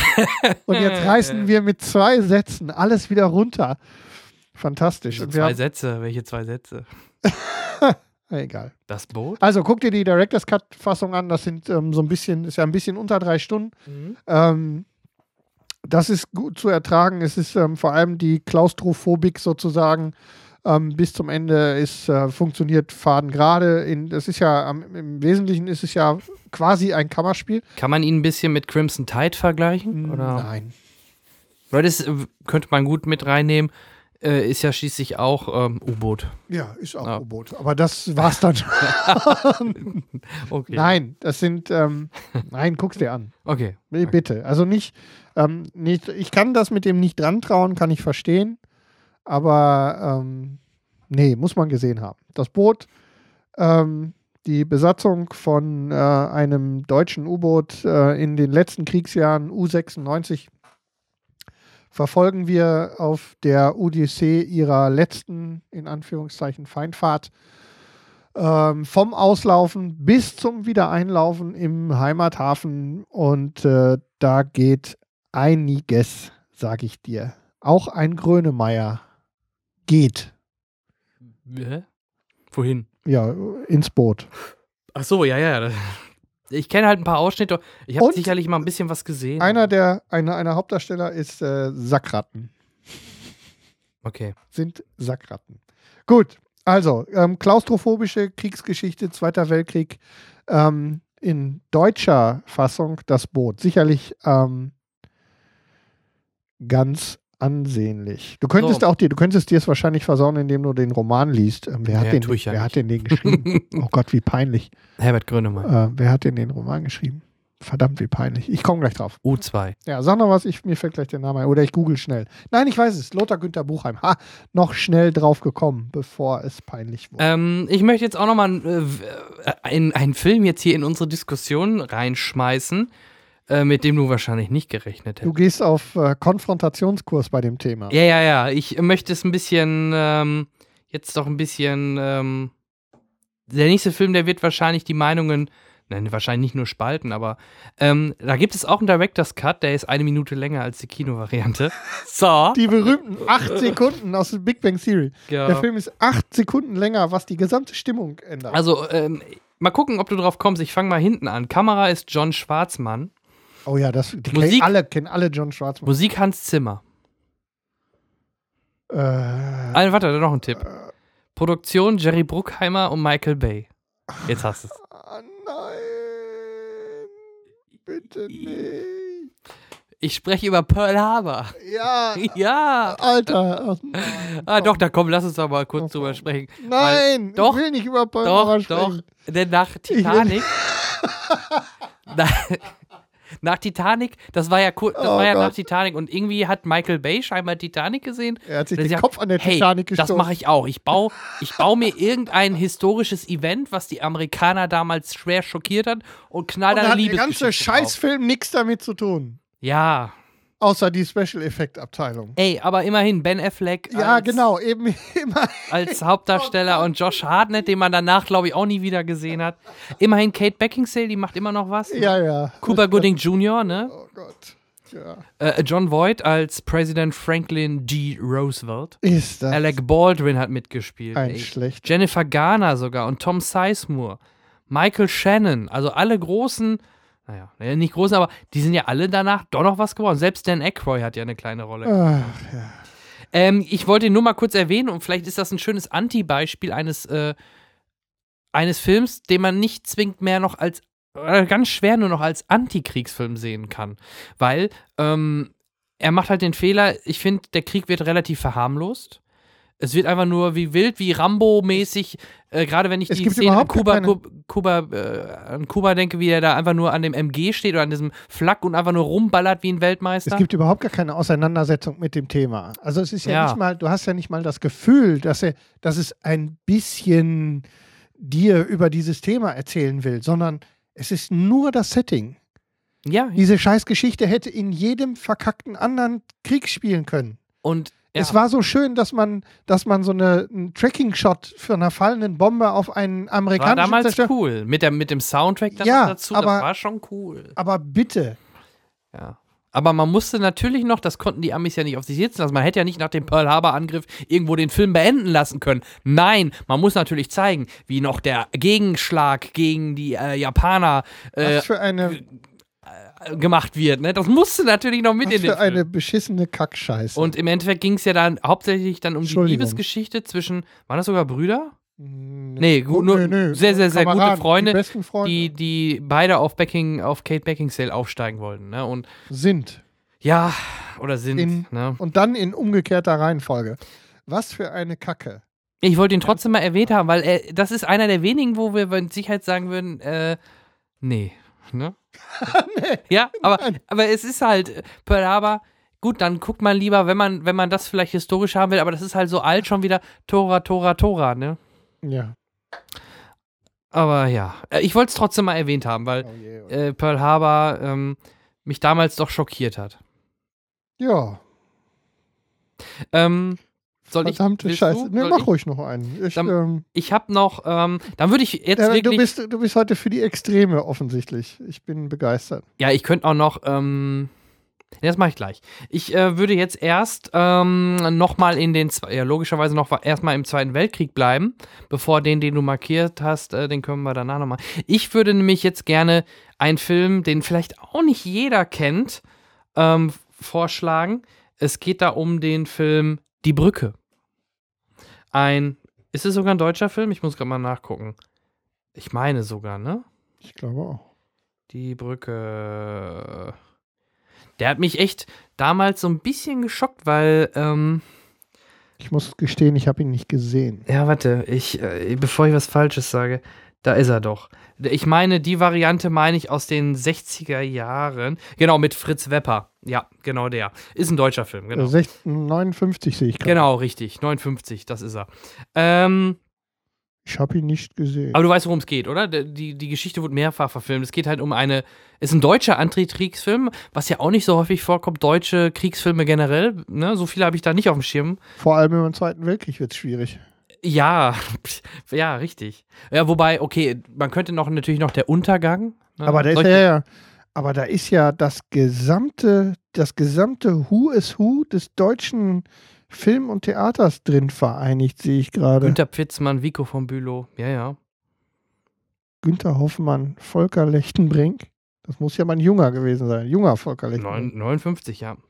Also worum geht's? Es geht um die End, äh, die Endphase des Zweiten Weltkriegs, die letzten Kriegstage in einer äh, deutschen Stadt, wo äh, sieben 16-Jährige ähm, einberufen werden zur Wehrmacht, weil Ende des Weltkrieges Ja, wurden ja alle, genau. alles Ja. und äh, die werden dann von ihrem ähm, Gruppenleiter den, oder bekommen von Die einem Hauptmann. Führer früher. Gruppenführer. Ja, Wenn dann historisch richtig. Ähm, ja. Auf jeden Fall sollen die dort eine Brücke bewachen oder die bewachen eine Brücke, die total unnötig ist, ähm, eigentlich zu bewachen und gehen nach und nach langsam alle drauf, wenn dann die Amis ankommen. Und die Amis wollen den gar nichts, nur die können auch noch nicht mal kommunizieren, weil die deutschen Jungs können kein Englisch, die können äh, mit den Amerikanern oder Engländern da gar nicht Ja, sprechen. und in ihrer Verzweiflung verteidigen sie diese Brücke und äh, Ja, da gibt's dann so, ich, ich kann mich noch an eine Szene erinnern mit dem, mit so einem Raketenwerfer. Da steht er im Fenster und will eigentlich auf den gegnerischen Panzer schießen und hinter ihm kommt plötzlich ein äh, Kollege, meine ich, rein oder so das wird auch kriegt gerne von dann hinten nochmal wieder gemacht. Ne? Ich kriegt glaube, dann natürlich dieses, dieses volle äh, Breitseite ab. ich glaube, das hat es auch schon ein paar Mal gegeben. Ja, ja, vielleicht auch auf den Komödien, ich weiß es nicht. Aber, ähm, also wie gesagt, er hat mich doch sehr stark ähm, überrascht, wie intensiv der Film ist. Dieser typische Tod fürs Vaterland, wir müssen uns, egal was, hier verteidigen. Wobei zu der Zeit eigentlich der Krieg schon gelaufen war. Also es war t- ein total unnötiges ähm, Gemetzel von diesen 16-jährigen Jungs. Und ähm, ich meine sogar, wir haben den damals, ich bin mir nicht ganz sicher, sogar in meiner Schule oder so gesehen. Und Kann ich mir gut irgendwie hat vorstellen. er mich doch, äh, doch deutlich geprägt. Und also wer den nicht kennt, äh, sollte nicht abgeneigt von sein. Der ist echt gut. Der ist echt gut. Die Brücke gefällt mir. Neun, von 19, äh, von äh, 59. Ich weiß, es gibt noch ein. Oh ja, doch, es, genau. Für 2008 kam noch mal ein Remake. Und da musste ich fast. Oh, das war so schlimm. Äh, mal gucken, waren da auch irgendwelche Bekannten dabei? Ich guck grad. Äh, Alter, der war, der war nicht, der war nicht mehr gut, leider. ähm, aber es gibt ein Remake von äh, 2008, Die Brücke, auch aus Deutschland wieder. Gleiches Thema. Äh, ach, vom Pro, von Pro7, Kriegsdrama, bla bla. Also vergiss die Neuauflage, die war nicht der Hit. Kommt nicht an, ähm, an das Original ran, von 59. Aber wieder ein interessanter Titel aus deiner Liste. Wie gesagt, ich habe ihn nicht gesehen. Mhm. Von daher bin ich etwas überrascht, aber Da warst du ja auch noch ein bisschen jung. ja, bin ich noch nicht so oft ins Kino gegangen. 59, Ja. das stimmt. Und wie gesagt, ich glaube, wäre wär ich, ich meine, durch die Schule damals nicht darauf aufmerksam geworden, wäre das jetzt auch kein Film, den ich sofort im Visier gehabt ha äh, hätte. Aber die Brücke kann ich euch empfehlen. Ein sehr guter, ein sehr harter Antikriegsfilm, mal aus der deutschen Sicht, so ein bisschen. Sie sind dran. Und bei Hart würde ich sagen, würde ja jetzt vielleicht ganz gut passen, wenn wir ein bisschen in die zumindest kinotechnische Gegenwart gehen. Die Hard. Hast du Lust? Ja.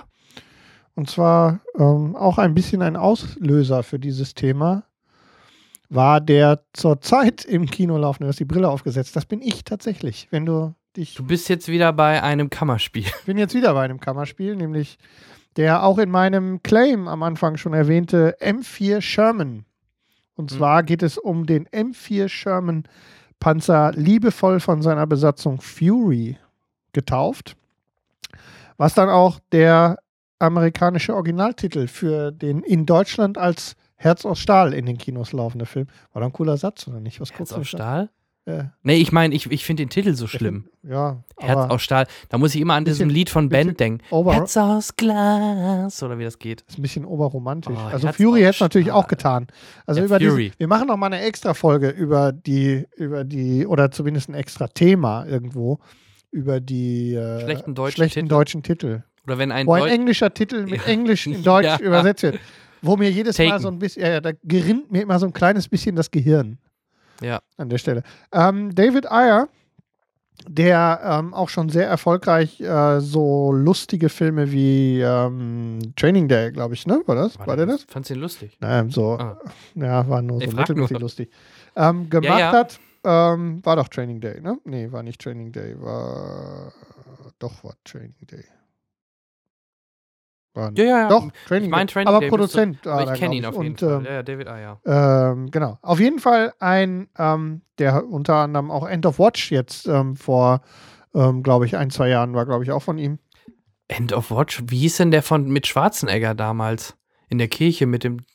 Der hieß nicht Nee, der End war nicht Watch, von ihm. Oder? Nein, nein. Ja, weil, weil End of Watch, der Titel, der kommt End of Watch ist, nein, das war jetzt vor ein paar Jahren, den habe ich, kann ich mich noch Okay. gut dran erinnern, diese interessante Geschichte mit Jake Gyllenhaal und Mhm. ähm, oh Gott, den hat äh, Anna Kendrick spielte da, glaube ich, auch mit und äh, ich habe keine Ahnung. Auf jeden Fall ähm, diese beiden Polizisten, die ähm, die wir beobachten auf einer auf einer äh, Streifenfahrt und so weiter. Das war das. Also in den Hauptrollen sehen wir ähm, Brad Pitt als War Daddy. Da habe ich es dann Mhm. auch. Also da war es ein bisschen auch zu viel für mich. Ne, Also ich habe ähm, die Kritik an seiner Figur, also an so einem weichgespülten ähm, Inglorious Bastards, äh, War es ja auch. man spürt das schon und ich habe auch ein bisschen nachvollziehen können, warum die Leute sich so ein bisschen dran hochgezogen daran, aber War Daddy. Okay, ähm, Shia LaBeouf, ähm, Logan Lerman, Ja, der hat mich überrascht. ja, da kommen wir gleich dann eben Mhm. zu. Ähm, äh, Michael Pena, ähm, dann hört es ein bisschen für die, die ich so auf den ersten Blick kannte, auch schon so ein bisschen auf. Ähm, ich hatte den ähm, Jason Isaac, der den Captain, wie hieß denn der wieder? Wagon, ähm, hatte ich noch ein bisschen auf dem Schirm zumindest. Und der anderen, da war natürlich auch immer viel Dreck im Gesicht. Und ähm, Mhm. so.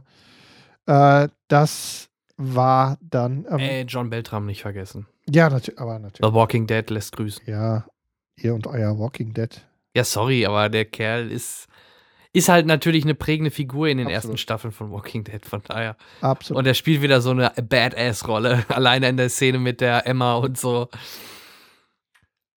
Absolut. Mhm. Und ähm, worum geht's? Wir befinden uns auch in den letzten ähm, Kriegsjahren sozusagen. Ähm, es geht der die letzte Offensive, das passt ein bisschen zu die Brücke, denn wir befinden uns in der Zeit, wo Mhm. Hitler alles an die Front geschmissen hat, was noch aufrecht stehen konnte Genau. inklusive Frauen und Kinder.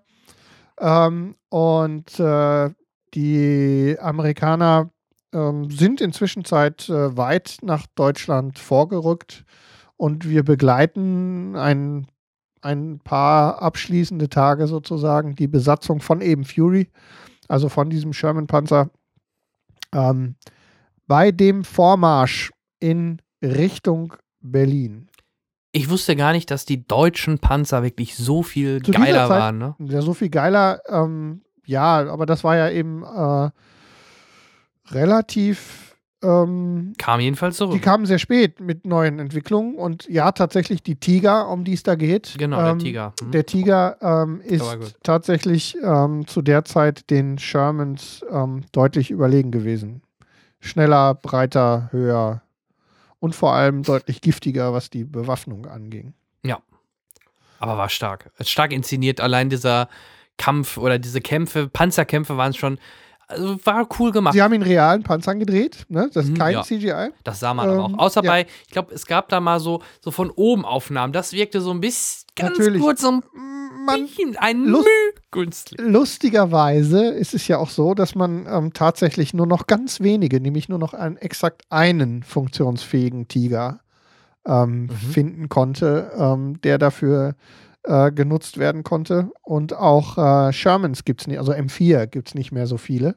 Die werden wahrscheinlich nur noch von der Filmindustrie gebaut, ne? Ähm, ich glaube, die sind in Museen ähm, in, irgendwie untergebracht und die können froh sein, dass sie das irgendwie unterbringen. Mhm. Also, ähm, ich will gar nicht, da wir unsere Hörer auch noch ein bisschen ins Kino schicken wollen, vor allem, weil es sich bei, nach meinem Dafürhalten, bei Herz aus Stahl um einen wirklich guten Kriegsfilm handelt. Ja. Der meines Erachtens nach kein Antikriegsfilm ist, denn ähm, Warum nicht? wir kriegen zwar, wir kriegen zwar ein bisschen die Schrecken des Krieges ähm, vorgelebt. Ähm, ich habe aber ein bisschen die ganze Zeit so ein bisschen dieses äh, Actioning-Ding zu sehr gefühlt. Mhm. Ähm, was mir, also so, es hat mich nicht abgestoßen, sagen wir es mal so. Und das ist ja für mich zumindest die Definition von, es stößt mich von dem Kriegs. Ja, das ist immer schlimm, ich weiß. Aber. Ähm, ich sag gleich was. dazu. ja, ich sag- lass dich erstmal ausreden. und ähm, von daher, ich fand ihn, wen also ich hätte jetzt nicht sofort nach Anti-Kriegsfilm geschrien, aber es ist ein guter Kriegsfilm und du hast es gerade schon mal angedeutet, vor allem ähm, eine, mit einer besonderen Besetzungsüberraschung, also genauso wie ähm, Brad Pitt uns nicht überrascht hat, offensichtlich bis auf die ähm, nochmal extremere Frisur. Also der Undercut ist mal vom Alleredelsten, aber das war es dann nämlich auch schon mit dem, was wir da an Besonderem bekommen. Hat uns Shia LaBeouf, der I'm not famous anymore, äh, Mann, Ja, der, fand ich jetzt aber nicht so, ähm, also der, wirklich, der wirklich gut gespielt hat. ja, aber nicht, aber äh, er war ja nicht Ich so, glaube, er hat sich aber auch ein bisschen in die, also er wird ja gerade auch so ein bisschen durch die, durch die Presse getrieben. Ähm, ich glaube, ähm, ein Teil von diesem kleinen Hype, den er da gerade erlebt, äh, bezieht sich auf, ich habe Geschichten gelesen über sein monströses Overacting. Also dieses Ja. Method Acting, der hat sich irgendwie wochenlang nicht geduscht, hat sich diesen, den Zahn, der ihm fehlt, den hat Hm. er sich selbst gezogen. ja, okay, Und, ein bisschen und dann haben die, und dann habe ich noch gelesen, der hat in diesem, der hat während der Dreharbeiten, hat er in diesem Panzer quasi gewohnt. Hm? Und der ist dann nur raus, wenn ihn das Sicherheitspersonal da in dem, am, im, am Set gezwungen hat, aus Mhm. diesem Panzer rauszugehen.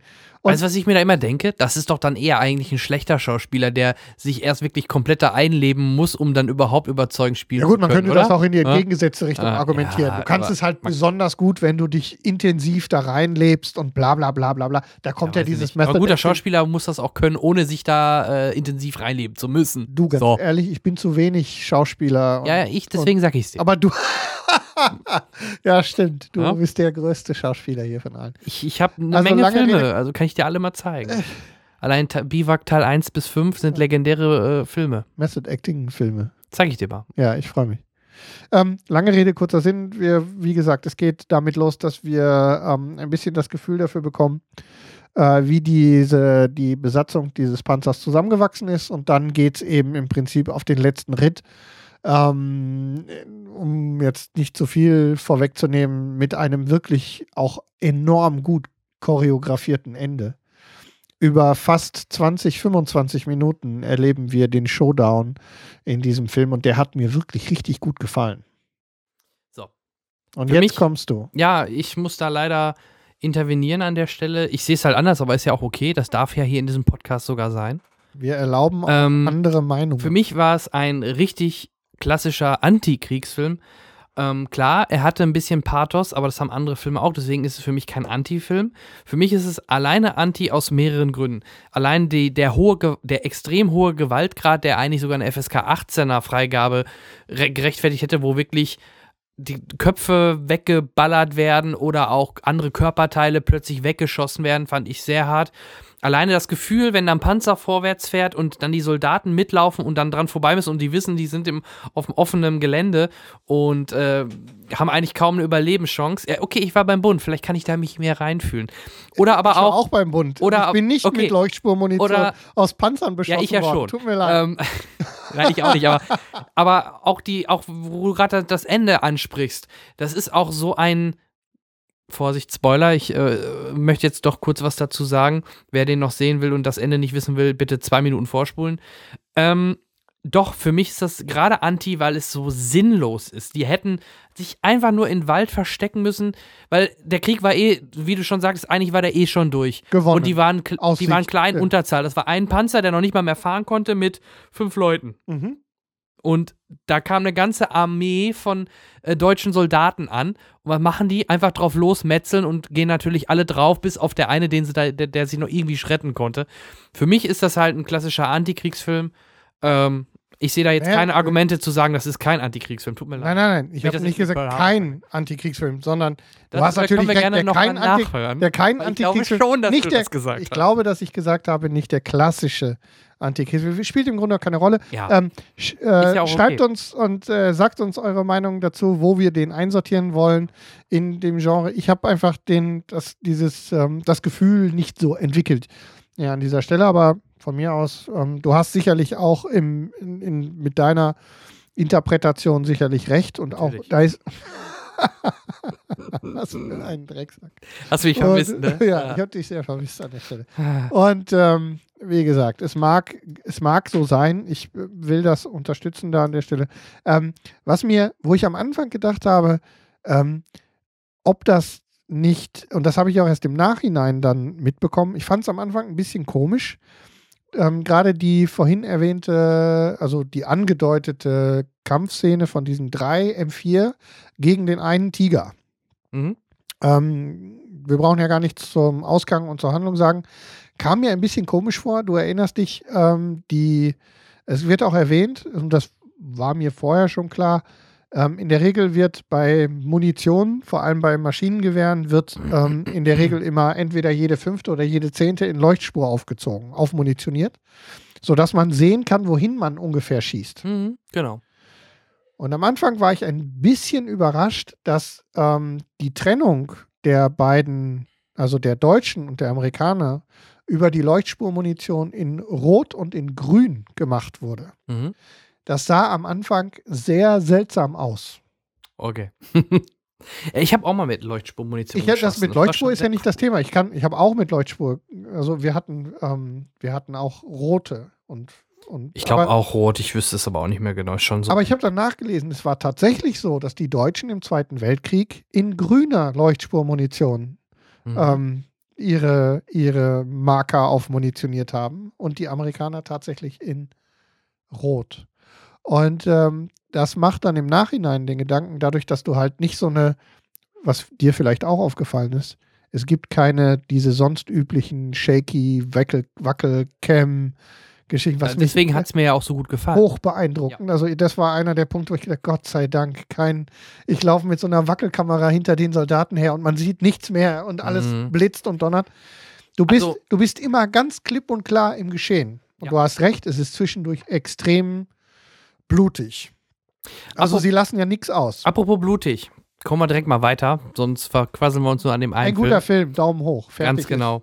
Ähm, apropos blutig, aber wobei sie auch ab und an mal eine Wackelkamera verwendet haben. Ich komme jetzt zu meinem Highlight in diesem Bereich äh, Kriegsdokumentation, ein Kriegsfilm, Antikriegsfilm. Ähm, es geht. Ja, ja, ja. ja. ähm, bei mir geht es jetzt um eine Serie von HBO, eins der HBO-Serien wahrscheinlich, womit HBO groß geworden ist. Ähm, ich habe die Blu-ray-Box zu Hause. Ich habe das damals so oft hintereinander geguckt. Das hat mich klingt blöd, aber gerade zu der Zeit äh, lief es mal mit den Damen mal schlecht, mal nicht so schlecht oder mal nicht so gut oder wie auch immer. Da habe ich dann mir echt immer so einen 1 Liter Port Haselnuss-Pudding genommen und habe mir Band of Brothers reingezogen, weil mich das echt immer hochgezogen hat, weil wenn man immer dann sieht, wie schlecht es denen da geht, dann kann ich froh sein, wie gut es mir geht, in Anführungsstrichen, in was für einer das Zeit wir leben. Das ist Antikriegsfilm-Empfinden. Ja. Also es geht um Band of Brothers, eine Produktion von HBO, was ich schon sagte, ähm, von Steven Spielberg und Tom Hanks mitproduziert. Dort geht es um eine Kompanie, der Easy Kompanie, die Fallschirmjäger der Amerikaner und man begleitet im Grunde diese Kompanie komplett durch den Zweiten Weltkrieg. Äh, fängt mit äh, zehnteiliger, sagte ich bereits, Teil 1, Kurahi, mit der Ausbildung der Soldaten an, geht über den ersten Tag, den D-Day, wie sie landen, wie sie äh, Carentan einnehmen, wie sie, ähm, ähm, äh, wie heißt es mal in Belgien hier? Der war halt ja, da. Ich weiß. Äh, ne? Also ja, wie auch immer. komplette Weg bis dann nachher auch bis runter nach Österreich. Die sind ja nicht nach Berlin gegangen, sondern Richtung Österreich, Kriegsende. Und man sieht halt, das Tolle ist halt, es beruht auch auf einem Buch. Ähm, und aus den Geschehnissen der noch wirklich Überlebenden der Easy Kompanie, die man auch immer wieder, was auch sehr stark gemacht war, am Anfang der Folge hat man ältere Herren reden hören, die halt über diese Ereignisse, die dann äh, zu sehen sind, halt schon mal ein bisschen was erzählen. Und ganz am Ende der Serie wird dann auch aufgelöst, wer diese älteren Herren jeweils sind. Also ja. welcher von denen dann, weil sonst wüsste man ja direkt, wer überlebt und nicht. Ähm, und es ist halt auch knallhart, wirklich gute und nette und sympathisch gewordene Charaktere sterben natürlich auch zu, auf, teilweise auf übelster Art. Ähm, Man spürt, dass äh, Band of Brothers im, in dem Fahrtwind von äh, Soldat James Ryan ja. ähm, ja. Und vor allem den ersten zehn Minuten vom, von Soldat, ja. äh, Soldat James Ryan ähm, in die Produktion gegangen ist. Wobei mir Band of Brothers unendlich besser gefällt, muss ich ganz ehrlich Deutlich sagen. Deutlich dichtere Geschichte, selbstverständlich. Man, und man leidet diese Kameradschaft. genau. Man merkt einfach das, was man nur ansatzweise während der Grundwehrdienstzeit vielleicht so ein bisschen mitbekommen hat, wie man zusammenhockt und dann äh, auch mal durch den Sand und Schlamm laufen musste also wie, wie, wie das doch zusammenschweißt. Und äh, das ist ja auch der Name des ganzen Band, der, das Bund der Brüder. Man ist da wirklich dann, glaube ich, äh, wie Brüder. Man, das ist ein Wahnsinn einfach. Und die musikalische Untermaltung Michael Carmen, der leider kurz Zeit später dann auch verstorben ist, der den Soundtrack beigesteuert hat. Allein bei der Musik kriege ich jedes Mal Gänsehaut. Es ist geil, es, wie du schon sagst, es hat halt von der Inszenierung her und wie sie es rübergebracht haben, äh, viel von ist, äh, James genau, Ryan natürlich. Ist, aber man ist deutlich näher bei allen Figuren. Wenn die Bäume explodieren, das war einfach so geil das alles ist diese, inszeniert. Das ist dann schon in Belgien, ne? wo die ja, im Wald hocken und in dem Schnee ah, dann langsam ja. und ähm, und äh, dann und dann plötzlich äh, und dann plötzlich die die Granaten da einschlagen und die Bäume denen da um die Ohren fliegen. Ähm, ganz, äh, da gibt es auch ein paar sehr die Ardennen, unangenehme, natürlich die Ardennen. Sehr, sehr unangenehme Szenen. Ja. Boah. Oder halt auch eine Folge, wo dann sogar der Sohn von Tom Hanks, Colin Hanks, mal einen Auftritt hat. Oder wie schwer es auch Nachzügler oder welche, die mal nur einen, äh, einen Schuss in den Hintern bekommen haben und ins Lazarett kamen, wenn die wiederkommen, wie schwer die es doch haben, weil sie halt bestimmte Sachen nicht miterlebt haben. Das war schon alles sehr, sehr, sehr geil gemacht und sehr intensiv. Und deswegen ist für mich Band of Brothers so mein All-Time-Favorite in Sachen ähm, Kriegs- oder Antikriegsfilm zwar eine Serie, aber in 603 Minuten einfach richtig gut. Der Nachfolger übrigens, The Pacific, möchte ich nur kurz ansprechen. Da geht es dann um den Pazifikkrieg, also sprich, ähm, da äh, geht es halt im Kampf gegen die Japaner.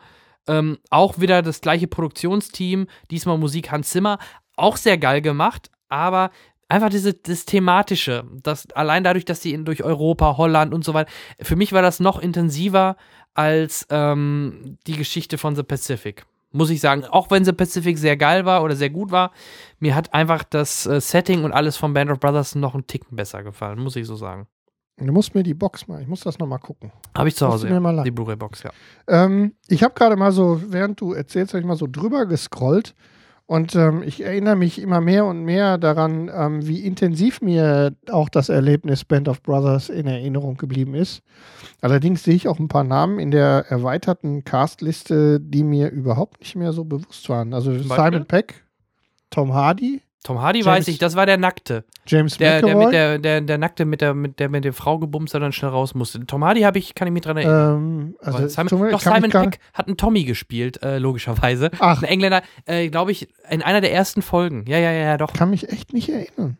Richtig. Und Tom Hanks hat da ja auch selbst mit kurz. Ja, weil wie Cameo, sehe ich gerade. Donny Wahlberg natürlich in der Hauptrolle, ne? Ja. Den sollte man noch erwähnen. Und ähm, natürlich das Einzige, woran David Schwimmer, David Schwimmer erinnere ich natürlich sofort. Captain Soul, der Ausbilder, der totale Noob. Also, ja. das war super. Ja. Auch so und, eine Figur, an der man sich schön reiben konnte. Und Damian Lewis natürlich als äh, Major Winters, der natürlich danach passend fast schon, ich finde es immer wieder Homeland, äh, er kommt aus dem Krieg zurück und spielt dann Homeland, so ungefähr. Ne? Ja, war zwar ein anderer Krieg, aber da war er halt dann auch sehr, sehr stark. Auch ne? sehr sympathische Figur, ne? Mich wundert eher, dass du nicht dich gewundert hast, dass Michael Fassbender mitgespielt hat. Du, ich habe den jetzt tatsächlich überlesen. Ich hatte nur okay. kurz drüber gescrollt ähm, und äh, dabei tatsächlich äh, fiel mir auf, dass ähm, ich mich nicht an alle äh, auch relativ bekannten Namen erinnern kann, aber das ist jetzt. genau, stimmt. James McAvoy, der spielt den Sunny, ne? Das ist aber auch ewig mhm. lange her, dass ich das gesehen habe. Ja, leih mir mal bitte die Box. Ich muss das nochmal wieder gucken. Morisch, ist kein Problem. Ja, ich, ähm, um die Stimmung, die jetzt gerade so ein bisschen äh, hochgekocht ist, ähm, nochmal wieder ein bisschen runterzuziehen, ähm, muss natürlich in diesem Zusammenhang vor allem mit der in Anführungszeichen Antikriegs, dann wieder die Diskussion so ein bisschen aufzubauen, darf natürlich in dieser Liste ein Film absolut nicht fehlen. Und das ist eins der Herzensprojekte ähm, von Steven Spielberg und zwar Schindlers Liste. Ähm, ein Film, bei dem ich persönlich so ziemlich alles falsch gemacht habe, was man als Kinogänger falsch machen kann. Ich habe zu der Zeit ja noch als Vorführer gearbeitet. Also ich dachte, du warst in der Kindervorstellung. Ähm, ja, ein bisschen. Sowas gibt, wie. Da gab es ja gar nee, nicht. Gab's nicht. Ich wollte gerade sagen, war doch keinen Sinn. Aber ähm, ich hatte ähm, ich hatte Dienst, das war ein Sonntag und ich hatte ab ähm, in dem Kino, in dem ich zu der Zeit in Soest vorgeführt habe, lief ähm, erst ab nachmittags das normale Programm. Wir waren ja einsalig, also ich. Ja, hm. Und habe dann die Gelegenheit genutzt, weil ich sowieso noch irgendeine Vorstellung vorbereiten musste und bin in die Matinee am Sonntagvormittag alleine in ein Kino gegangen um mir diesen Film anzugucken. Und das, wie gesagt, an einem Sonntagvormittag ähm, nach einer etwas äh, durchfeierten Nacht und mit dem Bewusstsein, dass ich direkt nach dem Film losrennen muss, um meine erste Vorstellung ähm, dann vorzubereiten, weil ich, glaube ich, auch irgendwie Einlass machen musste und so, weiß ich nicht. Musste also früher da sein und pünktlich und so. Mhm. Und ähm, ich bin so überhaupt nicht äh, fertig geworden mit diesem Film und es hat sehr lange gebraucht, bis ich an dem Tag wieder ansprechbar war. Und ähm, natürlich äh, musste ich den Film noch mindestens ein zweites oder drittes Mal gucken, um endgültig klarzukommen auf alles das, was da passiert ist. Ähm, den Inhalt, ich glaube, ähm, ich weiß nicht, das Liste wird auch, glaube ich, in den Oberstufen irgendwie durch, die Geschichts, äh, ja. durch den Geschichtsunterricht getrieben. Ich glaube, zum Inhalt ähm, brauchen wir gar nicht viel sagen. Ähm, Liam Neeson und Ben Kingsley drehen sich um äh, die jeweilige, um diese eben Schindlers Liste, also die Rettung der Juden auf der Liste, ähm, die der, die dann von dem Schindler äh, gekauft und damit befreit werden. Ähnliches Szenario wie bei Band of Brothers, ähm, nämlich wir sehen auch am Anfang beziehungsweise am Ende Zeitzeugen, die ähm, in einem in einem Intro von ihren, äh, die wir zumindest kennenlernen und am, am Ende dann auch noch wiedersehen. Ähm, sehr umfangreiches, äh, sehr umfangreiches äh, Szenario und ein ausgesprochen unangenehmer Ralph Fiennes. Ähm, ja. ja. Ist das die Rolle, in der ich ihn am meisten gehasst habe? Nicht überhaupt. Lord Voldemort, ja. Nee. Lord Voldemort. Lord Voldemort könnte War dann Scheiß dagegen. Lord Voldemort könnte mir nicht egaler sein, nicht mehr egal sein als äh, Amon Goeth in Schindlers Liste. Ähm, eine so unglaublich. Aber ganz anderer Blickwinkel in den Krieg, völlig, man ja. Ne? Völlig, jetzt, wenn man ja gerade den genau. Kontrast genau. sieht, da geht es dann nicht um die direkten Kämpfe und Auseinandersetzungen, ich sag mal, der Armeen. Also die Auswirkungen. Sondern genau, eher um, den, äh, um die Massenvernichtung äh, der Nazis an die, an die Juden, ja. Und ähm, ausgesprochen bedrückendes äh, Kino. Ne? Und, ja. ähm, also, wie gesagt, da bin ich, äh, ich bin für den Sonntag nicht zu gebrauchen gewesen. Das war, das Ding war durch. Mhm. Ja, hätte ich auch mal wieder Lust, in Anführungsstrichen Lust. ja, ich habe den ewig nicht gesehen, das mal wollte ich damit nur zum Ausdruck. Ja, ja, ich auch nicht. Ich hätte da mal wieder Interesse, den nochmal zu sehen. Der, der, gehört aber auch zu denen, wo du so, das muss man dann, glaube ich, auch wirklich wollen. Und Kannst du vielleicht noch was zu der Farbgebung des Films sagen? Ja, ja, richtig. Ähm, wir ähm, erleben den wesentlichen Teil natürlich in Schwarz-Weiß was ja selten zu, äh, heutzutage wäre und auch da eigentlich überraschend war, dass sie dort einen äh, Film in Schwarz-Weiß rausbringen. Mm, genau, obwohl. Ähm, ja, nach dem Motto, früher war es ja Schwarz-Weiß. Ja, fantastisch.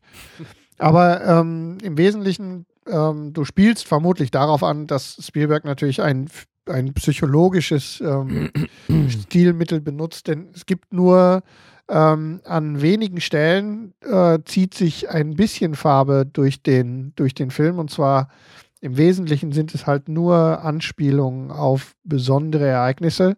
Ähm, wie gesagt, im Wesentlichen ähm, ist der Film, der ist nicht in Schwarz-Weiß gedreht, aber dann in Schwarz-Weiß in die Kinos gekommen. Aber es gab nie eine Farbversion. Es gibt ne? keine Farbversion. Haben sie nie rausgebracht. Hätten sie ja machen können. Theoretisch hätten sie das machen können. So wie bei Quentin damals. Absolut. Mhm.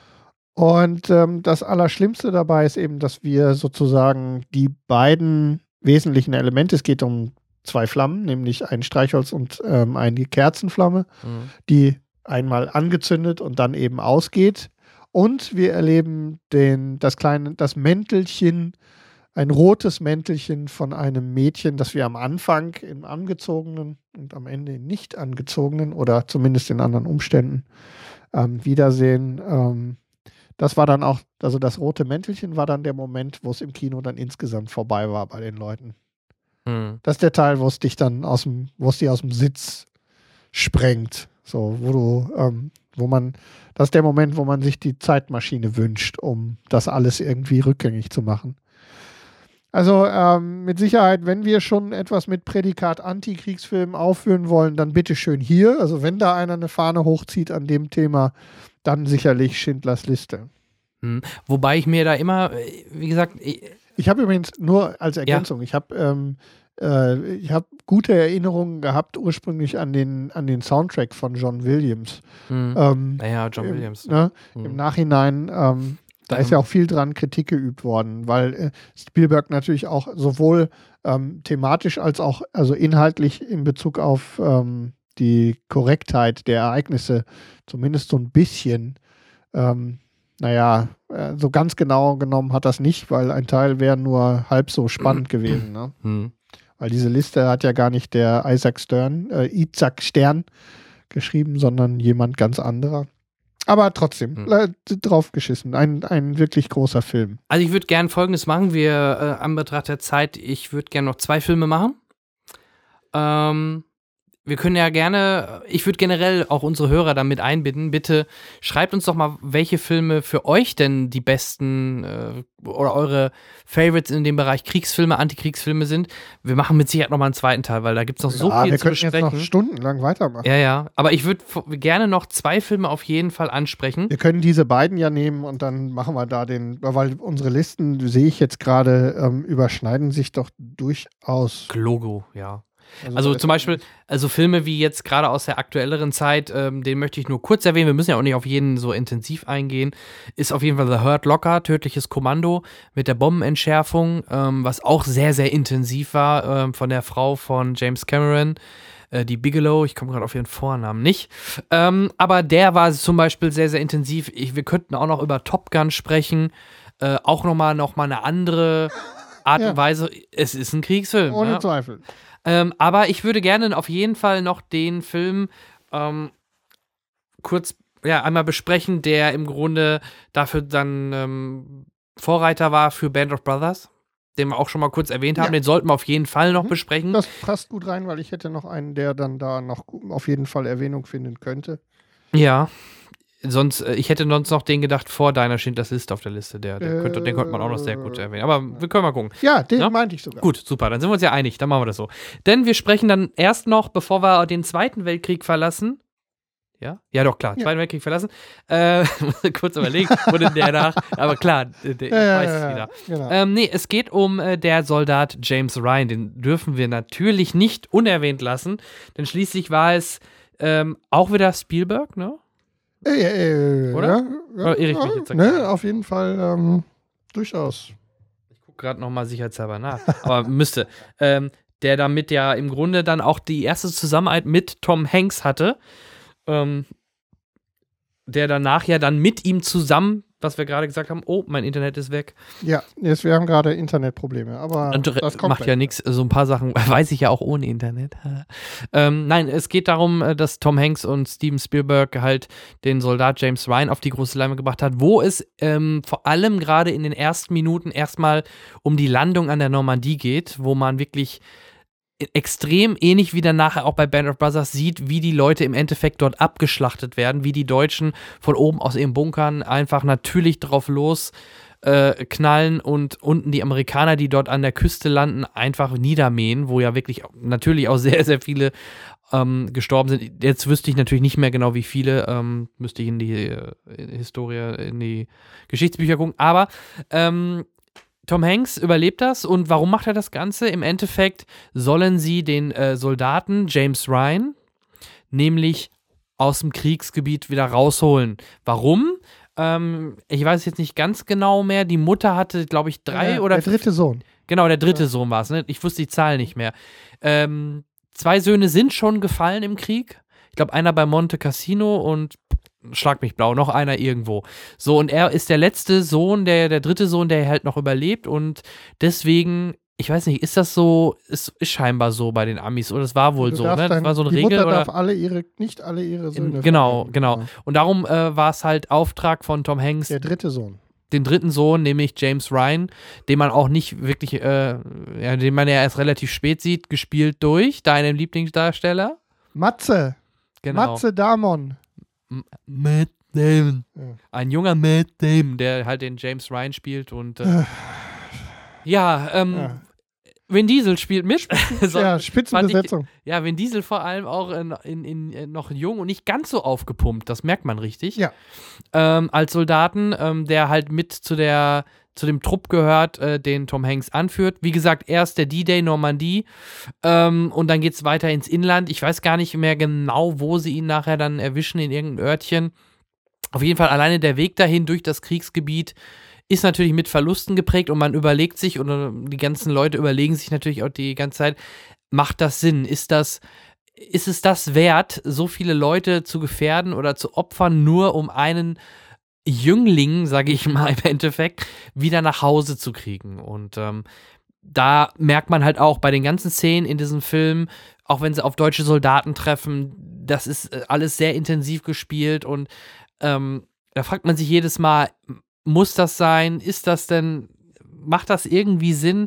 Äh, die Deutschen, klar, wenn die gefangen sind, flehen ums Leben und die Amis knallen die äh, meistens dann auch einfach so ab. Genauso würden es aber auch, der, oder haben es auch dann die Deutschen gemacht, natürlich.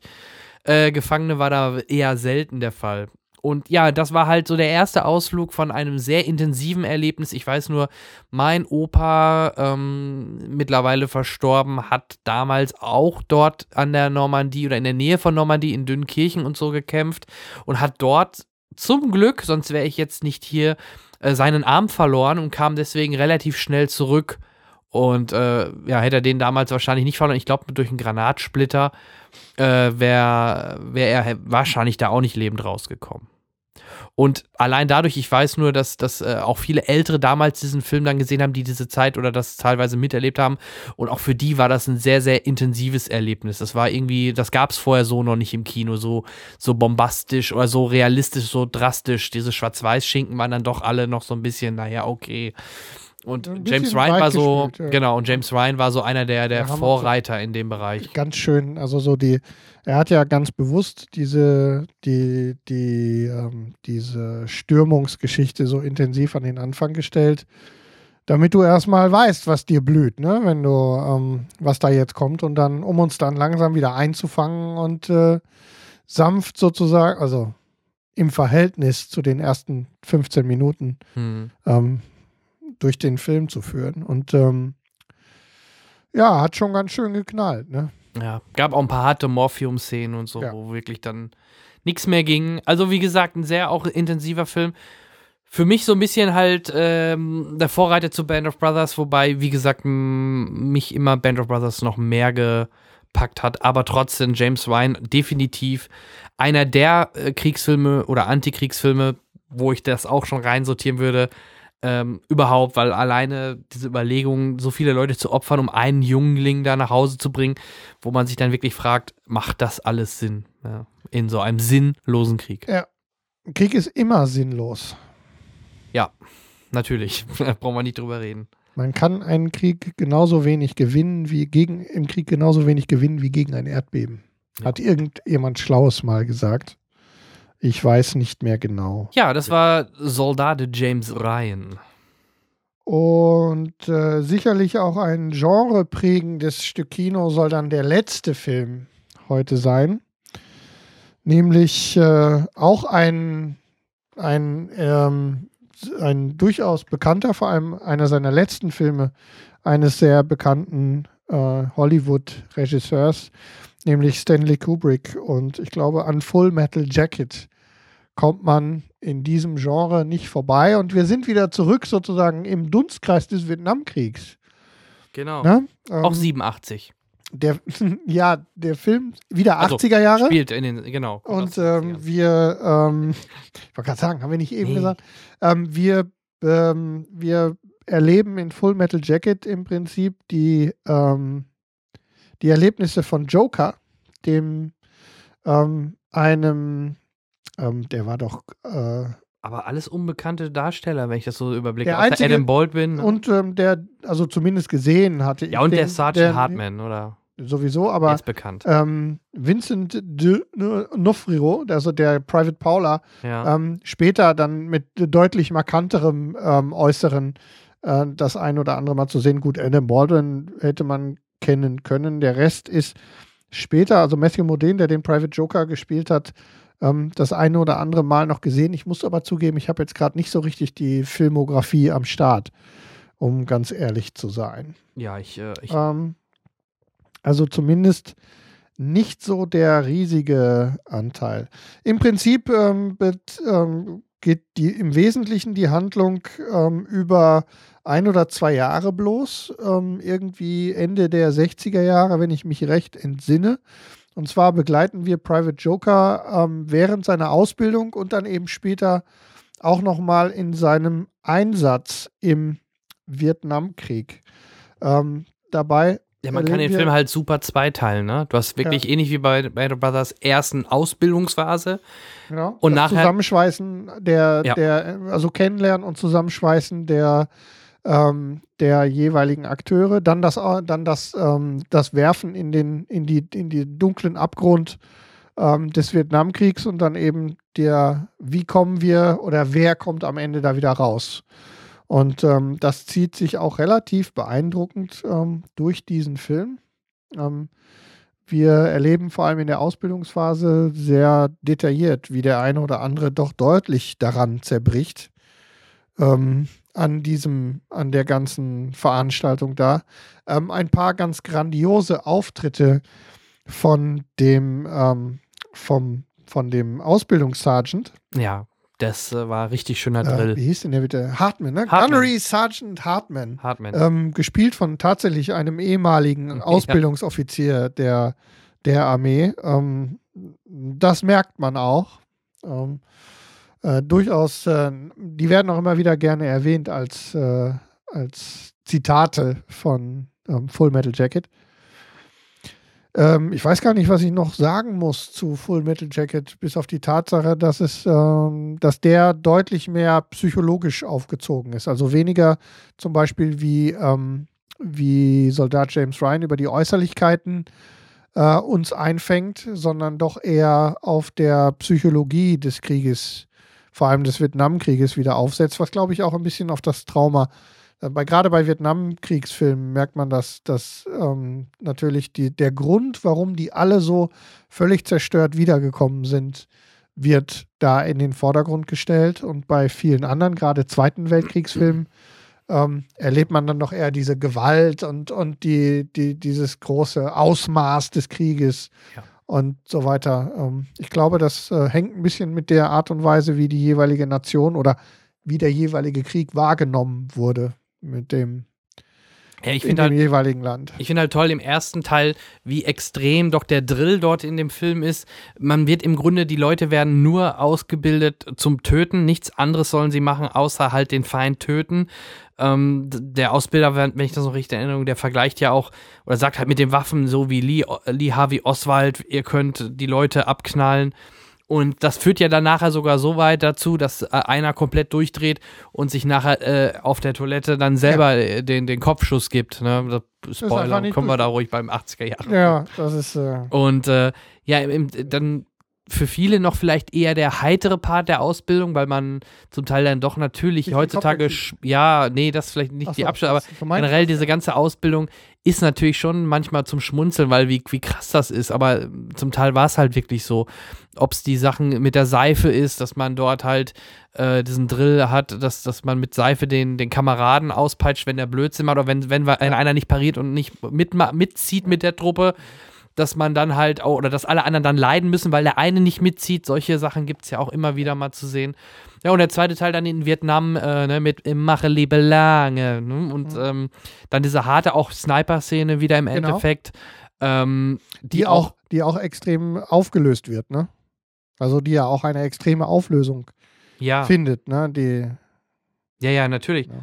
Oder halt dann auch, dass am Ende, ähm, das habe ich auch, das muss ich ja dazugeben, das habe ich auch erst so gelesen, das ist mir gar nicht beim Gucken so bewusst gewesen, äh, dass halt erst wirklich, bei, wenn der den Heckenschützen erschießen will, erst das Friedenszeichen an der Brust hängt und dass das dann so langsam weggeht und nachher nur noch hier oben bei dem Helm, wo Born to Kill ja steht, nur noch nachher das Kill so zu sehen ist. Mhm. Also echt, wo, äh, echt gut so ähm, gefilmt. Mhm. War mir damals nie so bewusst, ist mir auch erst nachher beim Lesen mal aufgefallen. Also da gibt es wirklich viele Motive. Ähm, wer sich da interessiert, echt mal, kann man echt eine Menge drüber nachlesen, was Kubrick so alles noch zum Ausdruck bringen wollte, was man so beim normalen Sehen vielleicht im ersten Moment gar nicht merkt. Also toller Film halt, weil er halt zwei verschiedene Seiten, im Grunde wie fast zwei Filme ist und ähm, Ja. aber auch nicht jedermanns Sache. Würde ich mir auch nicht mit meine Frau äh, so Nee. mal so Samstagabends mit Popcorn angucken. nee, keine gute Idee. Nee.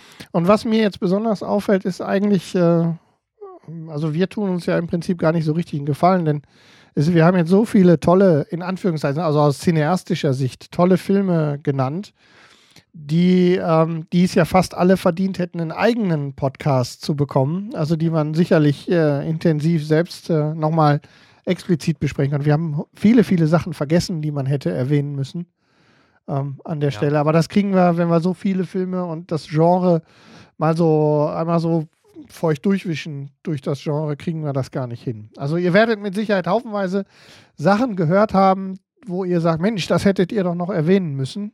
Ja, aber haut's mal raus in Also die Kommentare. genau, schreibt also, uns in die, in die Kommentare und sonst, was wir hätten erwähnen müssen. Das äh, vervollständigen wir dann da beim nächsten Mal. Und, sehr gerne, ähm, sehr gerne. Das wäre wichtig. Wichtig wäre auch, wenn mein Internet mal langsam wieder käme. Aber Wir Ja. werden sicherlich in den nächsten Jahren mit Sicherheit nochmal dieses Thema aufgreifen und vielleicht in eine etwas andere Ausrichtung nochmal besprechen mit anderen Filmen. Das, denke ich, war jetzt erstmal so der erste grobe Überblick über Filme, die halt uns oder für uns halt so als erstes in den Kopf geschossen sind, Genau. wenn wir über Kriegsfilme sprechen. lustigerweise, unsere Listen haben sich ja sehr geähnelt und ich habe, ähm, als ich dann die Aufforderung bekam, worüber ich mich sehr gewundert habe, weil das sonst normalerweise umgekehrt ist, dass ich ja die Shownotes noch pflegen muss, ähm, äh, habe ich relativ zügig die Liste zusammenbekommen. Also ohne großartig irgendwie nachzudenken, habe ich so zehn Stück, die hast du sofort parat, die Ja. du äh, scharf einsortieren kannst. Du hattest gar nicht Windtalkers, dein Lieblingsfilm äh, mit Nicolas Cage. okay, da sprechen wir ein anderes Mal drüber. Geh weg. Wir können mal über schlechte Kriegsfilme sprechen. Da gehen wir auch nochmal Oh auf ja, Pearl Harbor ja, ein. ein- Da haben wir dann noch mal, da hauen wir dann nochmal auf Pearl Harbor drauf. Ja. Auch zu Recht. Gut. Ähm, ich würde sagen, wir sind jetzt bald auch wieder bei zwei Stunden. Ähm, ist auch schon spät. Wir ähm, machen auf das Thema mal einen Deckel Genau. mit nochmal der Wiederholung nach dem Wunsch, ähm, teilt uns mit, was ihr zu dem Thema denkt. Ähm, ruhig Kommentare, auch Audiokommentare haben wir in letzter Zeit ein bisschen wenig bekommen. Gleich gibt es Ähm, noch einen. Ähm, ja, den gibt's, äh, stimmt, den gibt's, gibt's bestimmt noch. Und ähm, dann, äh, deswegen denke ich ja gerade dran, weil mir das sonst nicht so aufgefallen ist. Und, ähm, Ja, gut, Audiokommentare. Wir haben halt sehr viel schüchterne Hörer, das haben wir jetzt schon äh, öfter gehört. Aber wir sind offensichtlich, kommen wir ganz gut an bei euch, denn die Statistiken ähm, sprechen mehr als für uns. Also unsere Hörerzahlen sind nicht nur stabil, sondern steigen gerade wieder. Ähm, die letzten Folgen, ich habe jetzt gerade keine, keine aktuelle Zahl im Kopf, aber wir sind, äh, sind äh, deutlich äh, stabil in den Downloads und haben ähm, irgendwie von den letzten Folgen 2.000, 3.000 Downloads. Ähm, Ein großes Dankeschön. ja, ein Danke an euch. Ähm, das äh, ist ganz angenehm. Und äh, wie gesagt, schreibt uns ähm, bei Twitter, der Cinecast, oder ähm, info at äh, logenzuschlag.de oder bei Facebook findet ihr uns, das wisst ihr alles schon. Das wäre sehr nett. Und damit wären wir ja auch ein bisschen schon beim, also bei dem, was noch kommt, ist das Feedback in der Zukunft und das Feedback in der, aus der Vergangenheit ähm, sei dann hier nochmal erwähnt. Wir haben einen Audiokommentar bekommen, gerade sozusagen, während wir hier aufzeichnen, von unserem offensichtlich langsam zum Dauergast werdenden Teddy. Der Da möchte ich noch kurz was zu sagen, warum äh, das kam. Ähm, der Thomas, der ja, wie ihr vielleicht gehört habt, da haben wir noch gar nicht groß was zu gesagt, der leider kurzfristig ja, abgesagt schöne hat. Grüße, Thomas. Äh, Ähm, ich habe dann versucht, kurzfristig einen Ersatz zu kriegen, nur der Teddy, äh, der konnte leider nicht, weil er noch auf Arbeit war. Ähm, entschuldigt sich, wäre gerne dabei gewesen, aber wir konnten jetzt leider auch nicht nochmal den Termin verschieben. Aber er hat uns einen kleinen Einspieler zugeschickt über WhatsApp. Genau, den ich jetzt hier an dieser Stelle dann reinschneiden werde, da ja mein Internet immer noch nicht geht. Hallo liebes Cinecast-Team, Hendrik, Jan und stellvertretend Thomas, der ja wohl nicht da ist. Ähm, ich wäre gerne für dich eingesprungen, Thomas, bin bloß leider gerade erst in den Feierabend gegangen. Ich schicke trotzdem, und das möchte ich mir nicht nehmen lassen, schöne Live-Grüße aus dem Zug zum Cinecast-Team hin und freue mich das nächste Mal wieder dabei zu sein. Und euch, liebe Hörer, viel, viel Spaß beim Anhören ihres feudablen, äh, phänomenalen, tollen Duos, das da jetzt eine ganz, ganz tolle Sendung für euch macht. Ich freue mich aufs nächste Mal. Bis dahin, euer Teddy von Teddy Gone Movies. So. Das war der Einspieler. Das war dann der Einspieler vom Teddy. Vielen Dank dafür, Teddy. Ähm, schönen Gruß äh, zu dir. Ähm, dann hatten wir noch einen wieder mal recht ausführlichen äh, Kommentar vom Olli. Genau, bei Schöne Facebook Grüße. meine ich. Schöne ne? Grüße an Olli in Facebook, dem übrigens auch die Aktivitäten vom Teddy hier bei uns ähm, sehr gut gefallen haben. Also er scheint, äh, er bittet uns auch, den Teddy öfter mal einzuladen. Und warme Worte auch zum Thomas. Da hatten Absolut. wir ja letztes Mal drüber gesprochen, oder ihr. Wir hatten Ähm, auch der sagt nochmal hier, Thomas. Äh, alle ja. Dudes. Es ist eine gute Mischung, hat er, glaube ich, Genau. so ungefähr geschrieben. so Also sieht's aus. gefällt ihm generell unsere Konstellation. Und Ja. so soll es auch erstmal bleiben. Uns auch. Und das bringt mich äh, dann auch nochmal zu der abschließenden Kommunikation, die ich mit dem Sascha hatte, der E-Mail-Schreiber, der, wo wir so ein bisschen haben wir uns aneinander gerieben. Jetzt haben wir uns wieder lieb, denn wir haben alles geklärt. Wir haben also so ein paar Missverständnisse, die offensichtlich da waren, sowohl auf unserer als auch auf der anderen Seite, haben wir nochmal ausführlich besprochen. Das haben wir außerhalb des Podcasts gemacht. Ähm, der Sascha ist ein ganz netter. Schöne Grüße von hier aus an dich und deine Freundin. Und äh, wir freuen uns, dass wir dich als dauerhaften Hörer ähm, ja nicht Ja. zurück, sondern festigen konnten. So wollte ich sagen. So wollte ich sagen. Wir sieht's freuen uns sehr. Ja, auch nochmal ein Gruß an die äh, drei Vogonen. Da hatte ich äh, letztes Mal einen Oh ja. kleinen Mini-Auftritt, in dem ich einfach mal einen kleinen Einspieler an die Vogonen geschickt habe und äh, mal die äh, Kollegen äh, einfach gefragt habe, was waren denn eure Highlights 2014, 15 äh, Vorschau fürs Kino? Also wer da Lust hat, kann gerne nochmal bei den drei Vogonen, ist glaube ich auch nur fünfeinhalb Stunden diesmal oder so. Also relativ Eine kurzer kurze Folge, Podcast, ja. Da sind wir oder bin ich relativ äh, weit hinten dann bei der Rohrpost, so wie die Kollegen es nennen, halt vertreten. Also wenn ihr Lust habt, könnt ihr da auch gerne mal reinhören. Ansonsten ähm, werdet ihr uns wieder auf die Ohren bekommen, dann wahrscheinlich im Februar. Ja, wir hoffen das, ne? Ja, Ende Februar, wenn ja du, wenn du, ähm, wenn du sicher niedergekommen bist und bei euch alles in Ordnung ist und wir dann auch wissen, wie das sich so einspielt langsam. Dann natürlich mit dem Thema die besten Filme über Babys. Ne, da sprechen wir dann über, ähm, wie hieß das immer, drei, drei, mit diesen drei Männern und einem Baby. Genau, jetzt gibt Da ja gerade irgendwie drei Varianten Türken von. und ein Baby. Dann Nee, heißt das wirklich so? Weiß ich Drei nicht. Türken, Ja, drei, Türken auch. drei Türken und ein Baby. Guck mal, wer da Drei spricht, Männer? natürlich Ja. John Travolta. Also wir werden eine Menge Filme zu besprechen haben. Ich befürchte es auch. Wäre aber mal eine Idee, fällt mir ganz so spontan ein. Absolut. Babyfilme. Das können wir gerne machen. Wir haben ja dann äh, jede, Juniors Menge, freier Tag gab es auch noch. Oder irgendwie jede. Menge, jede Menge Gründe. So sieht's aus. Gut. Ja, wie gesagt, uns gibt es wieder im Februar, denke ich. Ähm, Wir werden jetzt schon mal langsam in die Terminverhandlungen gehen, damit wir, wie gesagt, auch deine zukünftige zusätzliche Belastung mit einplanen können. Ja. Ich habe mir vorgenommen, ich werde kündigen in meinem Job, damit ich äh, wieder in der Woche wieder mehr podcasten kann. Das Ist super. Das wäre super. Ist Ja. Termin nicht meistens besser zu vereinbar als am Wochenende? Frag doch mal bei euch in der Firma, ob ihr nicht noch irgendwie im mittleren Management irgendwas. mm. Mittlere Ja, was bei so Kistenschiebern kann man da. Ich bin kein völlig Kistenschieber, von überqualifiziert. Ja.